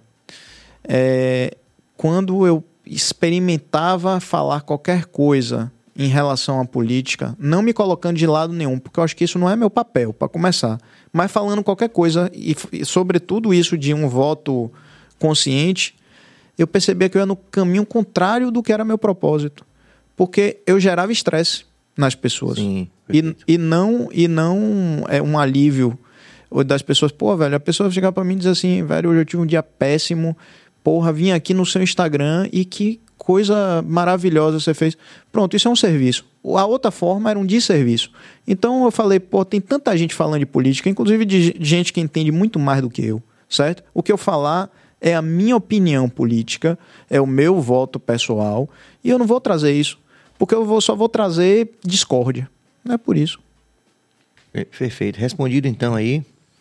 É, Tem mais aqui, ó. Pronto. Ó, penetra, penetra pode aí, ó. Como você tem Olá, minha vizinha, Mai. Não é minha vizinha, é esse, o Penetra pode de Mai, É, né? é. Ah, um beijo, aqui com a gente também, nossa Você sabe que ela mora em um prédio que é em formato de pinto, né? Eu soube que ela é sexóloga e mora no o prédio da gente. A gente é vizinho de prédio. O nosso prédio é um pinto. Vocês devem saber qual é, porque é o único prédio de Salvador, em forma, talvez do mundo, em formato Qual de é? pinto mesmo. Tô curioso. Ele fica ali, quando você estiver na Praia da Paciência, no Rio Vermelho, olhar pra, pra cima, pra federação, você vai ver. Ele faz isso, aí ele faz isso, aí ele faz isso. eu já morei no Ovo Direito. E aí eu acabei subindo, eu subi na vida e fui morar no, no corpo cavernoso. Mas meu objetivo maior é ir pra Glândia. e quem sabe um dia ser ejaculado.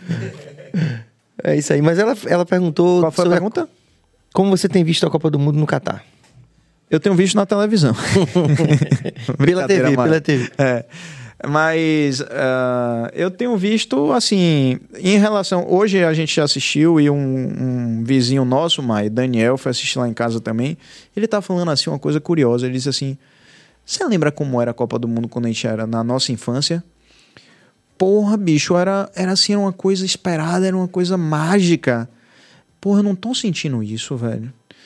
Aí eu- ele, ele falou isso, eu e Mel, a gente se questionou e falou, porra, é mesmo. Hoje eu mal sei o nome dos jogadores. Né? Aí é um movimento que a gente começou a tentar analisar se é a idade, a fase de vida, que a gente não, não tem mais a mesma idade, se é o mundo que mudou, se a gente começou a dar importância a outras coisas. Eu não sei dizer o que é. Mas se você dizer assim, porra, você tá super empolgado com a Copa do Mundo, não. Não tô. Assisto, vou assistir e tal, mas sabe aquela coisa? Eu me lembro de torcendo em 94, meu amigo era. Rapaz, cada jogo, cada coisa, né? A gente, a gente morria e ressuscitava no jogo. Hoje eu não tenho isso não, velho. Assim, de boa, me peguei vários momentos no jogo, mexendo no celular, vendo outras coisas, olhando a hora que tinha que vir pra cá. Talvez que esteja tão comercial, tão voltado para o lance da grana, da, que perde a vontade. A galera, muita gente perde a vontade, né, de, de, de assistir os jogos e tal. Aí, aí vem de novo a questão da política. Ah, porque o cara, se o cara fizer o gol, se o Brasil for É campeão. verdade, Billy. Eu acho que a gente está na ressaca dessa divisão política, isso é um fato muito objetivo. Mas eu creio que é algo como você colocou aí. Eu acho que, esse, que o momento que a gente vive da humanidade é diferente. Naquela época a gente via é, o, o esporte de uma forma mais ideal, idealizada. Mas Sim. pela paixão do futebol. Hoje, toda a engrenagem, inclusive extenso material na internet sobre é, os esquemas de corrupção da FIFA, essa coisa toda, de como é que realmente funciona. E de como é que uma Copa. Veja só, como é que uma Copa funciona politicamente para um país que precisa ganhar uma Copa. Né? Sim. Isso começou a vir à tona justamente nessa fase, em 94. Lembra daquelas declarações de Sócrates e tal? E que depois ele teve que se retratar publicamente. Mas até ali, fazendo a retrospectiva das Copas, era realmente algo muito mágico, que tomava todo mundo, né? Então não havia essa divisão política que infelizmente tem nesse momento. Então era um sentimento de unidade. Aí que vo...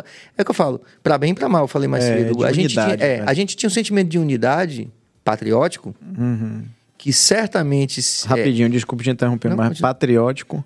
Tá vendo como a gente tá? Você tá vendo como a gente Sim. tá? Você falar em patri... eu sou patriota. Ah, você é, bolsonarista. Brother, patriotismo. Patriótico, Vamos é. voltar É. pro dicionário pra gente ver o que significa patriotismo, É. né? Mas E a vamos lá, gente fazia. Não, perfeito, perfeito. Foi ótimo você falar isso. Porque assim, o que, que acontecia naquela época? Eu, eu, eu. Não tenho como não lembrar do chiclete com banana com aquela música. Se Qual? liga, Brasil, eu sou brasileiro. Existia na nossa cultura, de uma forma mais um, universal, naquele, nesses anos que, que antecederam essa crise política, um sentimento de unidade política e patriótica que vinha à tona, para bem e para mal, com a seleção. Uhum. A gente às vezes até se questionava durante esse processo se a gente não tinha que ser patriótico em outros momentos da vida pública, assim, Sim. social, pá. Nosso convívio social. Que só vinha atrelado a futebol. Era meio, assim, uma linha tênue de, de uma certa alienação. Assim, pô, mas só com futebol? Mas a gente tem que se, se importar com o Brasil no geral e tal. Mas, mas era muito evidente isso. Que a gente tinha uma noção de ser brasileiro é, com a seleção brasileira Sim, no momento desse. sim. Tanto que na minha experiência do. Mas eu acho que você falou uma coisa muito importante. É aquelas, aquele sentimento de unidade, velho. Sim, Que a gente perdeu, né? perdeu. Agora a gente tá assim, gente- tipo, tá tipo metade, metade, né? É, mas a- era, era aquele momento em que todo brasileiro Tipo, não tinha. Era, era, era a mesma coisa. Tava era a mesma né? bandeira. Era, a gente se tornava um, né? né? E assim, eu me lembro que eu que nunca acompanhei muito, nunca acompanhei muito. Em 2006 eu passei a Copa, uma parte da Copa na Jamaica. E eu lhe Pô, digo, mas tava bem também, né? não, mas veja, olha, que- olha que interessante. Eu, eu, eu só usava, só usei uma camisa na Jamaica, que foi a camisa da seleção brasileira. Aham. E eu passava na rua e taxistas falavam comigo, A pessoas galera no- paga pau, né? no supermercado, porra, a galera. Aí você diz assim, porra, a gente, a gente é amado. Você se sentia amado. Você fala, caralho, essa galera gosta da gente, todo lugar que a gente chega, tipo assim, entendeu? Sim. Então, isso tá muito abalado, acho que nesse momento. Acho que a pergunta dela, assim, nesse sentido, assim, porque. É, eu, não, eu, eu, Serginho, eu não sei se eu ficaria à vontade nesse momento político. Hoje, quando eu passei no. no voltando à questão da- das pessoas que estão fazendo manifestação na frente do quartel. Tipo, você, num dia de jogo do Brasil, você passando ali com a camisa da seleção brasileira, você É, Faz a- parte da mani- manifestação ou você é um cara que está usufruindo do direito de usar a camisa que é de todos? E fa- Enfim, É, é complicado isso. E a gente está vivendo um tempo que, assim, as pessoas que as pessoas que estão mais à esquerda politicamente, quando elas veem a camisa, alguém com a camisa do Brasil, elas já fazem um diagnóstico prévio de um idiota. Sim. Tá entendendo? É, assim, e da mesma maneira, se você vê o, do outro lado, Hum, a pessoa vê- vê alguém com o boné do MST, é um idiota. é um idiota. É. Você tá entendendo o que eu tô querendo dizer? É, obviamente eu não tô Eu dizendo que nenhum dos dois sejam idiotas. Sim, perfeito. Mas eu quero dizer que a gente agora bota tudo na mesma cesta. né? E a gente fala isso, porra, aí olha que contrassenso. Nesse momento vem a Copa do Mundo. E aí, usa a camisa, não usa a Ou camisa, usa. né? E agora? Vamos fazer uma camisa do Brasil socialista, né? Uma camisa do Brasil. Mas tá rolando as camisas camisa- vermelhas Não. com o Brasil. Eu tenho um amigo meu, deixa eu te falar, eu tenho um amigo que ele é de extrema direita. Hum, E assim, e velho, eu não sou de extrema direita, hum. né? E, e, aliás, eu não gosto nem de me definir, porque tem coisas e eu, eu quero me dar ao direito de me identificar com certas coisas da esquerda e com certas coisas da direita, sem, sem alguém dizer que eu sou um débil mental por causa disso, ou eu sou comunista, ou eu sou não sei o que lá. Mas então convivo muito bem com ele, como com qualquer outra pessoa. Tenho amigos comunistas também. E, e ele me mostrou cheio de orgulho uma camisa do Brasil que eu não sei se ele mandou fazer ou se comprou, com brasão da, da, da monarquia. Porque você sabe curioso, que tem né? esse movimento da extrema, di- Sim. da extrema direita que Sim, quer a tem. volta da monarquia. Né? Não sei se vocês sabem disso. É. Tem- Eu, sei, não- eu sei, eu É, sei, e mas eu temos nunca. até um príncipe, né? É, que tá esperando Não, o eu momento sei, dele mas eu chegar, nunca tinha, entrar. nunca tinha vi- ouvido um, um relato desse de que tem uma camisa feita com o brasão da monarquia. É, que é uma camisa, ao invés de ser CBF, é o brasão da monarquia. Muito curioso. isso. É, tem que fazer, pô. Aí eu acho que a galera também que é, que é de esquerda, ou que é comunista, que é socialista, deveria fazer a sua também. e aí todo mundo pode usar uma camisa do Brasil adaptada a si próprio, né? Eu acredito que, eu, eu acredito meu que na verdade, a- a- o pessoal que usa essa camisa com a marca da Nike é para dizer assim, ó, é cara, uma camisa, acho que é 800 reais, 900 reais. Mentira, bicho. É do. Brasil? É caríssima, não é, não é barata não. Opa, isso. E É, e, e, tipo assim, é, eu acho que é para dizer assim, ó, eu faço parte de, um, de uma grade, né? Porque eu não chamo de elite, né? Há muito tempo eu não chamo de elite, porque acho que elite sou eu. É. Eu faço parte da elite. Tá Eles certo, não, tá certo. entendendo?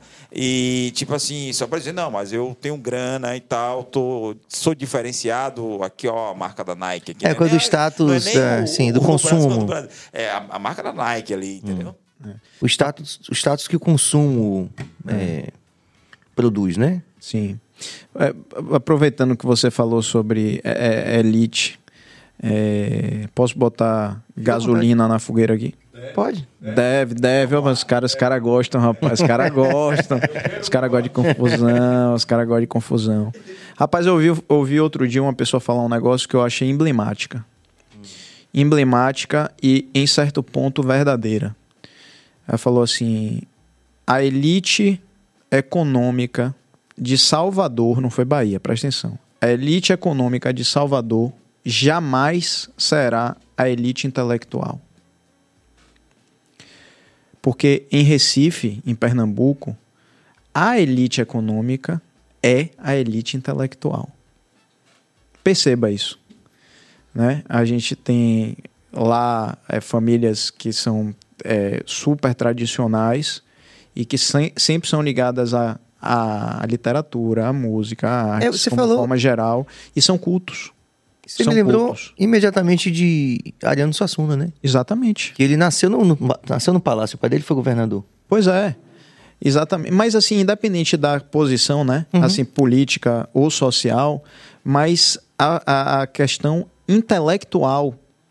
Então, às vezes, a gente vê aqui, é, não quero generalizar, não, mas muitas vezes aqui tem a cultura muito grande do ter, né, velho? Assim, então, essa coisa do horto florestal mesmo. Eu pertenço a uma casta que mora ali. E só, pronto, é isso. Eu tenho uma carteira de sócio do Yacht Clube. Mano, o que mais, brother, você tá oferecendo? Me diga aí, bora lá. Tenta puxar, vamos tentar puxar. Você espreme e não sai. Sabe? Hum. Desculpe, assim, né? Não tô generalizando sócio do iate, inclusive sou muito amigo de vários. tem isso, né? Sou amigo, tenho amigos que são, né? Tenho amigos que são. Mas né? você sabe Mas não é isso não, o quero você me dizer- lembra aquele negócio também que a gente precisa falar nesse momento aqui, Ah. desse recorte, que é aquilo que, que, como é que chama, aquele menino fala no filme Frida, né? É até o Antônio Bandeiras que faz esse papel, que diz assim, durante uma contenda lá no filme, clássico, uma contenda famosa, por causa da, de quem vai ficar com a mulher, ele fala assim, é melhor você ter um, um inimigo inteligente do que um amigo estúpido, né? Então, tipo, Perfeito. se, se, enfim... É, é isso. Então é é um movimento que eu observo aqui em Salvador, com tristeza, Sim, porque porque você você que achei maravilhoso você dizer isso. Não são eles que são elites. Eu, eu, eu sou elite, né? E precisa ressignificar essa coisa de, do que é elite, né? exato. A elite é ter dinheiro. Porra, isso, isso é elite, ter dinheiro. Gente- o mundo tá lascado, irmão. Se é- a elite é ter dinheiro. Mas a gente se acostumou a, a ver isso como elite. Né? O cara mora no horto, o cara é elite. Elite. Porque o cara tá num apartamento no horto florestal. Então é. De brotas. Aí sim. Agora você tá falando minha língua. Agora você tá falando minha língua. O brasão da elite tá em, no Brotas. Exato. Exatamente. Siga Pedro, você, velho, é realmente assim uma inteligência singular, bicho, Pô, fazendo o que brother. você faz aqui. Obrigado, velho. Obrigado. uma eu, eu tenho que a gente vai ter que vai ter que fazer isso, cara. Vamos ter que fazer é, é, o BaiaCast, na verdade, é como se fosse uma uma benção que se renova todo dia, porque comumente eu digo isso aqui. Não vamos terminar o programa, não, vamos fazer uma pausa. Você vai ter que voltar aqui. que massa. Virei com muito prazer, velho. Tava ansioso pra estar aqui. Eu tive aqui no estúdio, no, no podcast de Mirella, é, ouvindo uma história, não sei se você chegou a assistir, de Maísa Brito, que é uma pessoa muito. É como uma mãe de consideração pra mim. Começou como minha cliente. Foi minha cliente na agência. Depois a gente virou amigo e eu soube da história dela, né? E aquilo, velho, me. Eu sou fascinado por histórias, né, velho? Sou redator publicitário e sou um Sim, curioso. perfeito. Eu gosto de histórias, né? É, E aí, quando eu vi a história dela, eu falei: caramba, bicho, eu nu- nunca imaginei uma história como essa. Uma história de superação, uma coisa muito louca. E, e aí eu conheci o estúdio, eu falei, porra, que massa isso aqui, velho, muito legal. Já fui em vários podcasts e tudo. Aqui em Salvador tem vários muito legais. Tem mesmo. Mas o capricho de vocês aqui é, é, é bem bacana mesmo. E aí, quando o Billy fez esse convite, eu fiquei, pô, fiquei super feliz de estar aqui. Só te conhecia pelo, pela telinha mesmo. Mas sua energia é massa, velho. Obrigado. E Salvador tem essa coisa, né? Como Salvador é uma cidade que está em volta do, da República de Brotas, né? Então, as pessoas. quando- Se a gente não conhece a pessoa, conhece, tem uns amigos em comum, né? Ah, é. E é o nosso caso também, que a gente tem um- uma pessoa que eu admiro muito, que é o Dan, Daniel. é, que foi muito importante, inclusive, no, no momento da nossa carreira, assim, né? E, e, e ele, e ele, ele cai numa categoria que eu acho que é fundamental, na- assim, para mim, como vida, assim, como experiência de vida, que é quando, além de tudo, a pessoa, além de um grande profissional, ainda é um grande ser humano. É.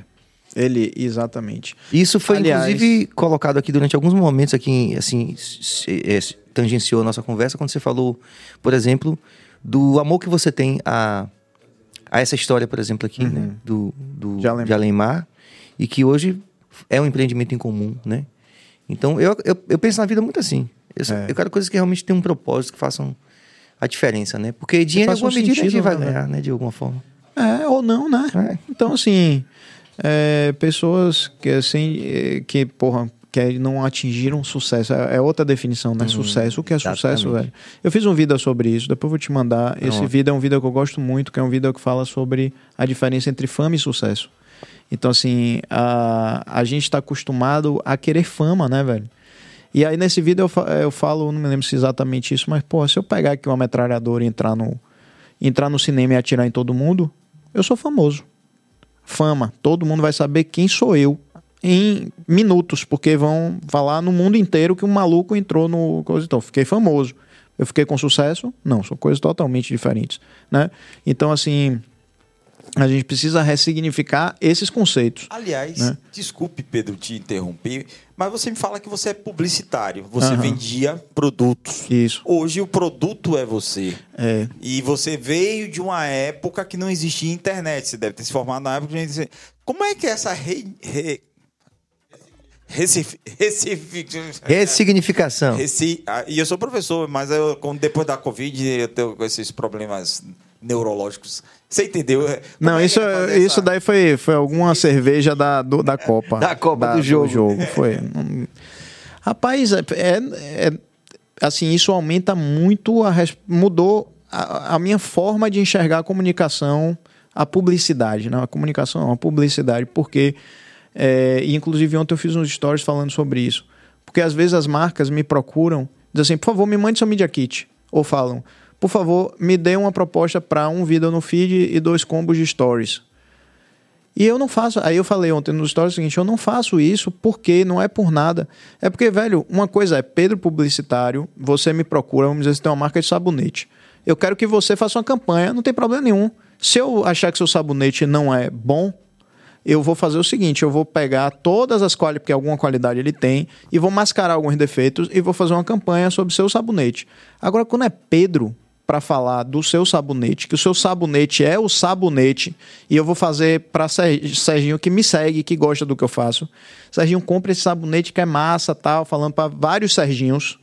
A responsabilidade é outra, é irmão. Muita, com certeza. Então eu não posso chegar simplesmente e mandar para você um Media Kit. Eu tenho, maluco, me mande seu sabonete, deixa eu experimentar por uma semana aqui. Massa tal, não sei o quê, deixa eu ver se é bom mesmo. Porque Imagina, eu chego e falo para você, Serginho, vai, compra essa guitarra aqui, que essa, porra, essa guitarra é massa, tal, não sei o que, tô, tô vendo aqui uma Ibanez, né? É, é boa é. mesmo. Mas se fosse uma guitarra peba, você comprou lá, tal, o captador já quebrou, tal. Quem foi o responsável por isso? Pedro, brother. Então muda completamente o raciocínio, entendeu? Eu acho, eu acho fascinante e acho também, um, como tava, a gente estava falando, desenvolvendo o que a gente estava falando, que hoje as, as marcas também e as empresas que, de publicidade estão reconhecendo um, um, valor nessa credibilidade e numa informalidade também, né? É. Ou seja, por exemplo, como a gente está vendo com a Duda, né? A gente conversando com a Duda Maria, que é uma influência daqui de Salvador, é, que ela também, assim, a gente começou a ver o perfil dela e, e começou a perceber que hoje as marcas procuram pessoas que fazem é, com, conteúdos que geram conteúdos com total informalidade, assim, tipo. Sim. Que o grande barato é isso, quer dizer, já começaram a ver valor nisso, diferente da, como você falou, daquilo do estudo do, do, do, do ambiente controlado, da luz, do roteiro, né? Sim, sim. É, um, é um novo momento, né? É um novo momento e isso também é um, para mim é uma quebra de paradigma, sim. porque, é, porra, imagine você que ia gravar um comercial, passava o dia gravando para cortar 30 segundos, velho.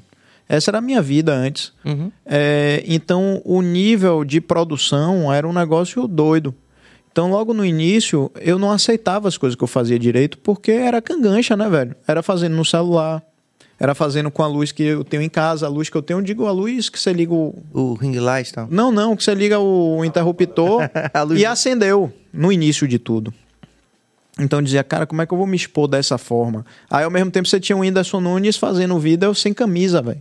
E assim, com no contraluz, um ah, negócio todo isso. e tinha milhões de visualizações. Aí, isso é uma quebra de paradigma, Sim. velho. Né? E muita gente aí, outra coisa era você ver um, algumas pessoas caprichando na produção e não ia pra lugar nenhum, entendeu?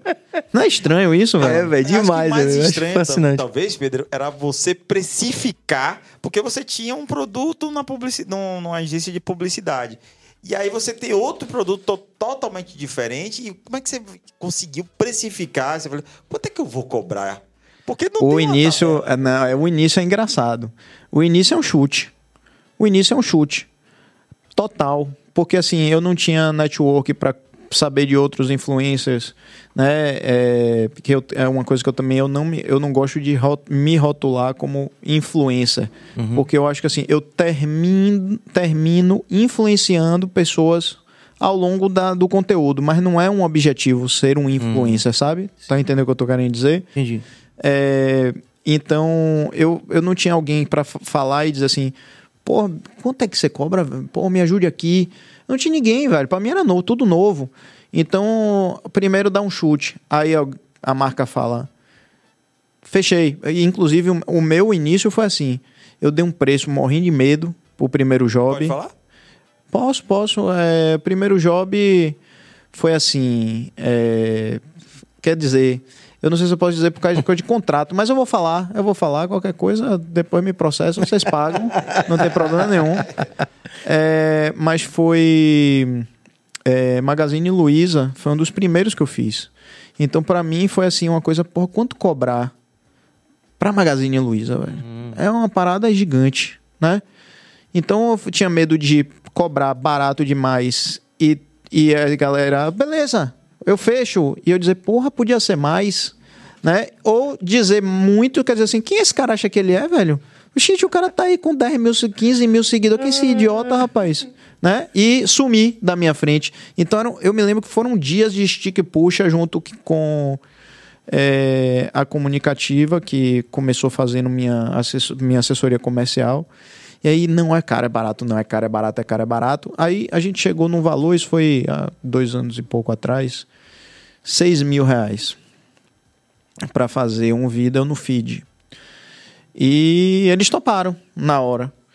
Então isso fez assim, ó, aqui ou é Opa. ou é baixo ou é justo. Não é alto. Hum. Pelo menos para uma marca grande. E aí você vai moderando ao longo do tempo. Então, claro que marcas locais não tinham fôlego para pagar o que uma marca grande pagaria, né? E aí, com a partir do tempo que eu fiz o meu Media Kit, com toda os, os meus números, quanto, quanto de entrega eu dava em cada né, formato, por exemplo, feed, stories, tal, não sei o quê. Aí a gente ia começando a entender aquilo. E depois vai chegando também o network. Aí você conversa com o Cero, com fulano, com Cicran, com a blogueira de moda, que aí já é uma outra tabela. Aí você vai, aí porque, por exemplo, eu não sou blogueiro de moda, mas teve, eu já fiz marca de roupa. Então aí já era uma coisa mais perto do que as blogueiras cobram. Uhum. Qual é o uhum. formato comercial? Porque aquele segmento. Quem é entendeu? é blogueira de moda, que é sua brother que deu, deu, deu uma ajuda nesse sentido? Trocou informação Cara, com você nesse sentido?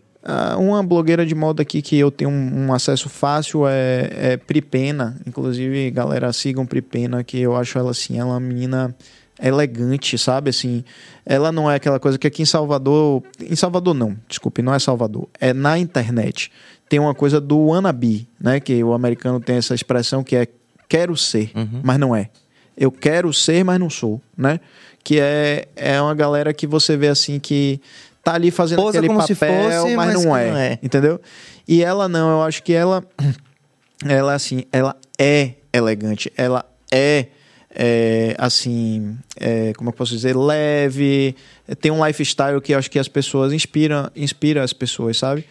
Então, Pripena é, é uma pessoa que eu converso. O Cero é um cara que eu converso sempre.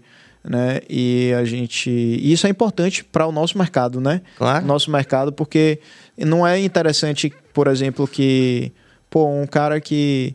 É, um cara que tem muito mais seguidor como que, é, que eu cobre muito mais barato que eu, porque ele baixa meu sarrafo, né, velho? E, enfim, e é importante que de repente um cara que tenha mais seguidor que eu saiba quanto eu tô para que ele possa ter a oportunidade de com o trabalho dele ganhar melhor, né? E para fazer um certo sentido, né? Porque de fato essa, essa nova cultura, essa nova possibilidade de comunicação online, os parâmetros são tão, como você falou, fora do paradigma anterior que você precisa de algum um sistema de referência para poder Precisa, velho. Não, Precificar um negócio também. de uma novidade tão grande. Agora, o que é interessante, galera, é que esse início que, que a gente está falando aqui agora, eu falando, vou me lembrando, como é legal a curva de aprendizagem, sabe? Sim. Do dúvida. nada, velho, você começa a ir entendendo coisas que não são do seu universo, do seu universo. Isso é massa, velho. Isso não tem preço, né? Porra, não tem não preço. Tem... É um, um, você e isso me trouxe uma me trouxe assim uma alegria muito grande quando eu mudei de sair, sair de uma agência, de um ambiente né, criativo e tal, mas ainda assim um escritório, Sim. né, de 9 às 19, muitas vezes virando noite, criando campanha e, e concorrências, para uma coisa, velho, que era assim, eu me senti jovem de novo, assim, sabe? Não, jovem no sentido. Eu me senti um adolescente, vou reformular. Que massa. É, e, eu, e aí eu comecei também a falar muito para as pessoas no, no, no meu Instagram sobre essa experiência. Do tipo assim, velho, as pessoas não podem, brother, se acomodar aonde estão por, por, porque estão na zona de conforto da grana, sabe? É claro, eu vou entender 100%. Uma pessoa tem família para Pô, eu sou arrimo de família, velho. Eu preciso levar comida para minha casa. É uma situação. Mas, bicho, às vezes dá para você segurar numa boia de salvação, pegar uma boia de salvação ainda segurando outra. Você tá entendendo o que eu tô Sim, dizendo? Perfeito. Eu não migrei de vez. Eu, eu continuei trabalhando, ganhando meu, lá no meu ganha-pão na, na minha agência. Quando a coisa deu um flip da grana, foi que eu pude soltar essa boia de salvação, porque eu já estava agarrado em outra. E, e muitas vezes eu vejo tanta gente, brother, você trabalhar todo santo dia, velho, assim, suspirando de, porra, tô vindo trabalhar, meu nego. É um negócio assim desumano, velho. E a gente é. se acostuma a isso, não pode se acostumar é. a isso, né? Ou seja, esse ganho dessa mudança de paradigma foi um ganho que pode ser medido pelo que você atinge financeiramente como resultado, mas tem outros aí que não tem preço, né, bicho? Não tem preço, pô. Não tem preço, é um mundo novo. Eu, eu do nada me descobri num mundo novo que a minha era muito agradável. Muito agradável pela troca com as pessoas. É engraçado às vezes as pessoas, né, falam assim, porque para mim, como eu disse no início, eu ainda não me vejo como alguém e talvez nunca me veja como alguém especial não. Eu não me vejo. Eu continuo me vendo como um cara que eu vou chegar aqui no meio social, vou ficar tímido né? Mas uma pessoa vir para você e falar assim, porra, você se importa de eu tirar uma foto com você? A pessoa tá constrangida de perguntar isso. Brother, é um prazer para mim enorme, porque eu acho que na vida, na verdade, bicho, tudo que a gente quer é ser reconhecido. É reconhecimento, não é ser reconhecido. Sim. É reconhecimento. É ser querido. Né? Uhum. Então, assim, eu, eu sou igual.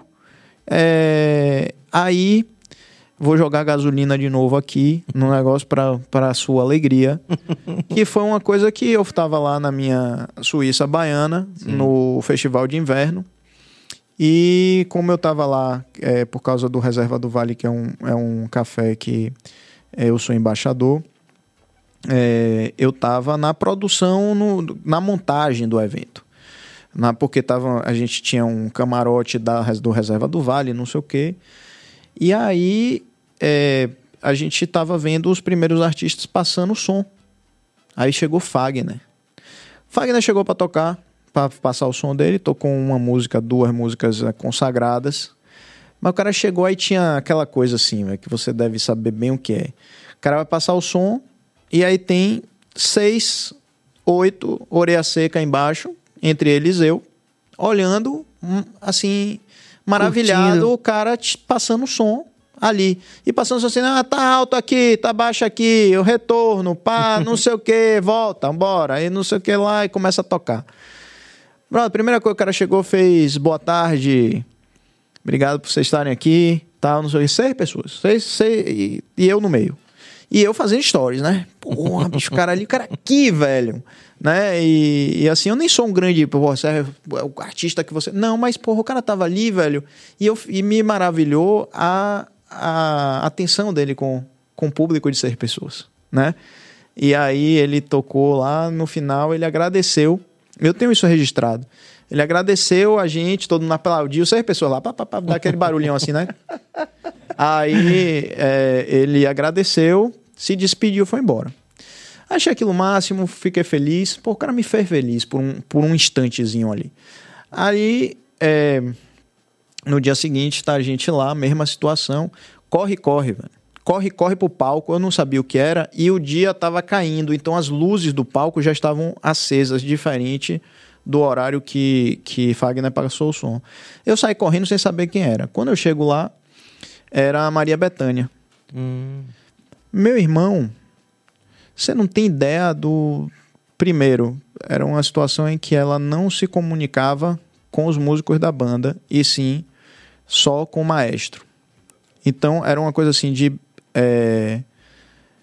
Você tocou a nota errada, não sei o que, não sei o que, não sei o que. Avisa que ele tocou a nota errada. Assim, avise que ele tocou a nota errada para o. né? E eu olhava para as pessoas, as pessoas estavam maravilhadas, mas baixando o farol. As pessoas estavam em volta de mim. Porque as pessoas estavam lá maravilhadas que era que era Maria Bethânia, mas ao mesmo tempo a forma com que ela se dirigiu ao público, aos fãs, primeiro que ela ignorou, não teve boa tarde, boa noite, nem adeus, nem obrigado, nem nada. E as pessoas começaram muito mais efusivas do que diante de, de Fagner. Porra, bicho, aquilo mexeu de- profundamente comigo a ponto de eu chegar no hotel e eu fiz uns stories falando sobre isso. E teve um- uma repercussão assim enorme, porque te- foi controversa. Muita gente disse: É isso mesmo, eu conheço ela de, de Santa Amaro, a família inteira é assim, blá, blá, blá, blá. E a galera vomitava o que tinha o que não tinha pra vomitar. E tinha gente que dizia assim: Você esperava o quê? Que ela tivesse lá. Ela tá passando som, isso é um trabalho, ela não tem nada que tá é, dizendo, é, agradecendo, nem nada vocês, tal, não sei o quê. E isso me, me remeteu ao que eu vivo hoje. Tipo assim, velho, se alguém, brother, chega pra mim que não sou ninguém, Pedro é ninguém, velho. Pedro é um, é um Zé Coió total. Alguém virar pra mim e falar, porra, eu posso tirar uma foto com você? Ou, porra, você se importa de eu estar aqui falando com você? Meu brother, pra mim é tudo. Isso, isso é tudo. Alguém ter o interesse de falar comigo, de me conhecer, ou ter uma foto. Quando alguém tira, a primeira vez que alguém tirou uma foto comigo, pra vocês terem noção, eu não tirei, você sabe por quê? Porque eu achei que era bullying. Eu falei, o que, é que a pessoa quer uma foto comigo? Eu achei que a pessoa tava, tava de alguma maneira se- sendo sarcástica. E depois eu me arrependi horrores, porque eu soube que não era. Porque era, eram amigas de uma amiga minha. Mas a pessoa queria tirar uma foto comigo. eu- até hoje eu não vejo o sentido. Mas se alguém quer, brother, eu vou ser a primeira pessoa que você quer, quer apagar, ficou bem, não ficou, vamos, bora tirar. E uma pessoa que vive do público, é, como Maria Bethânia, é, sabe, tratar o público assim, eu não consigo. É, eu, é o bug da minha cabeça, você entendeu? É um bug, talvez eu esteja errado, mas eu estou trazendo para você aqui o meu ponto de vista sobre isso. Né? Eu não nasci famoso, não me considero famoso, tenho, né, eu sou uma subcelebridade da internet, não tenho nenhum, é, nenhuma vaidade em relação a isso. Mas, velho, se a galera quer tem uma atenção com você, irmão, você tem que ter uma. Não sei se você, como artista, Não, eu sempre concorda, penso assim, eu tenho concorda com isso. Eu tenho porque eu, eu, me lembro de como como fã, como fã. Eu uma vez eu como fã de um artista, eu fui maltratado. Isso foi, cheguei em casa e quebrei todos os discos do artista. Era vinil ainda, quebrei todos os discos. É o que Então, eu faria. penso assim, como profissional que escolhi essa profissão, eu tento entender que aquele momento pode ser um momento corriqueiro pra, pra gente, porque a gente tira várias fotos com várias pessoas, Isso. mas aquele momento é especial pra pessoa. Exato. Então eu, eu sempre penso em poder fazer o melhor assim nesse sentido, né? Para deixar aquela experiência como uma experiência engrandecedora para a pessoa. É, um- é uma forma de ver as coisas, né? Não é a única, mas Não, não é um. é a que eu escolhi. É a que eu escolhi. Graças a Deus, graças a Deus e não tenha dúvida, eu, no meu julgamento. Você tirou uma foto comigo também no final? Velho, tem muriçoca aí em sua casa? Você tá precisando de, de quê, meu irmão? Eu só não vou, eu só vou acreditar porque ele vai ter que fazer um card, vai ter que fazer um negócio desse. Mas tem a foto do final. Não, vai ser um, porra, prazer, tá? Um cara como você, velho. Hoje, agora a admiração não é só musical. Ah, massa. Somos parceiros da vida agora. Fé em Deus. Massa. Lhe agradeço de coração. é, peço que você pense nessa perspectiva com carinho. Quando você estiver com um milhão, venha comemorar aqui. Porra, bicho. no BaiaCast pra gente fazer a parte B. Na hora. É, Vai ser um grande prazer, velho. Obrigado mesmo pelo convite. E a Kerly Mascarenhas diz: Amo o Siga Pedro. Conheci quando todo mundo me marcou no vídeo do Abecedário Baiano. Eu sou Kerliane. Me marcaram mil vezes. É o Insta mais legal de todos, disparado. Ah, massa, Kerliane. Kerliane, né? Kerliane. É provavelmente eu devo ter usado Kerliane no. Ela falou: meu nome é Kerliane, eu devo ter falado sobre Kerliane no. Então, volta aí, Cabas. Esse. Ana Vieira.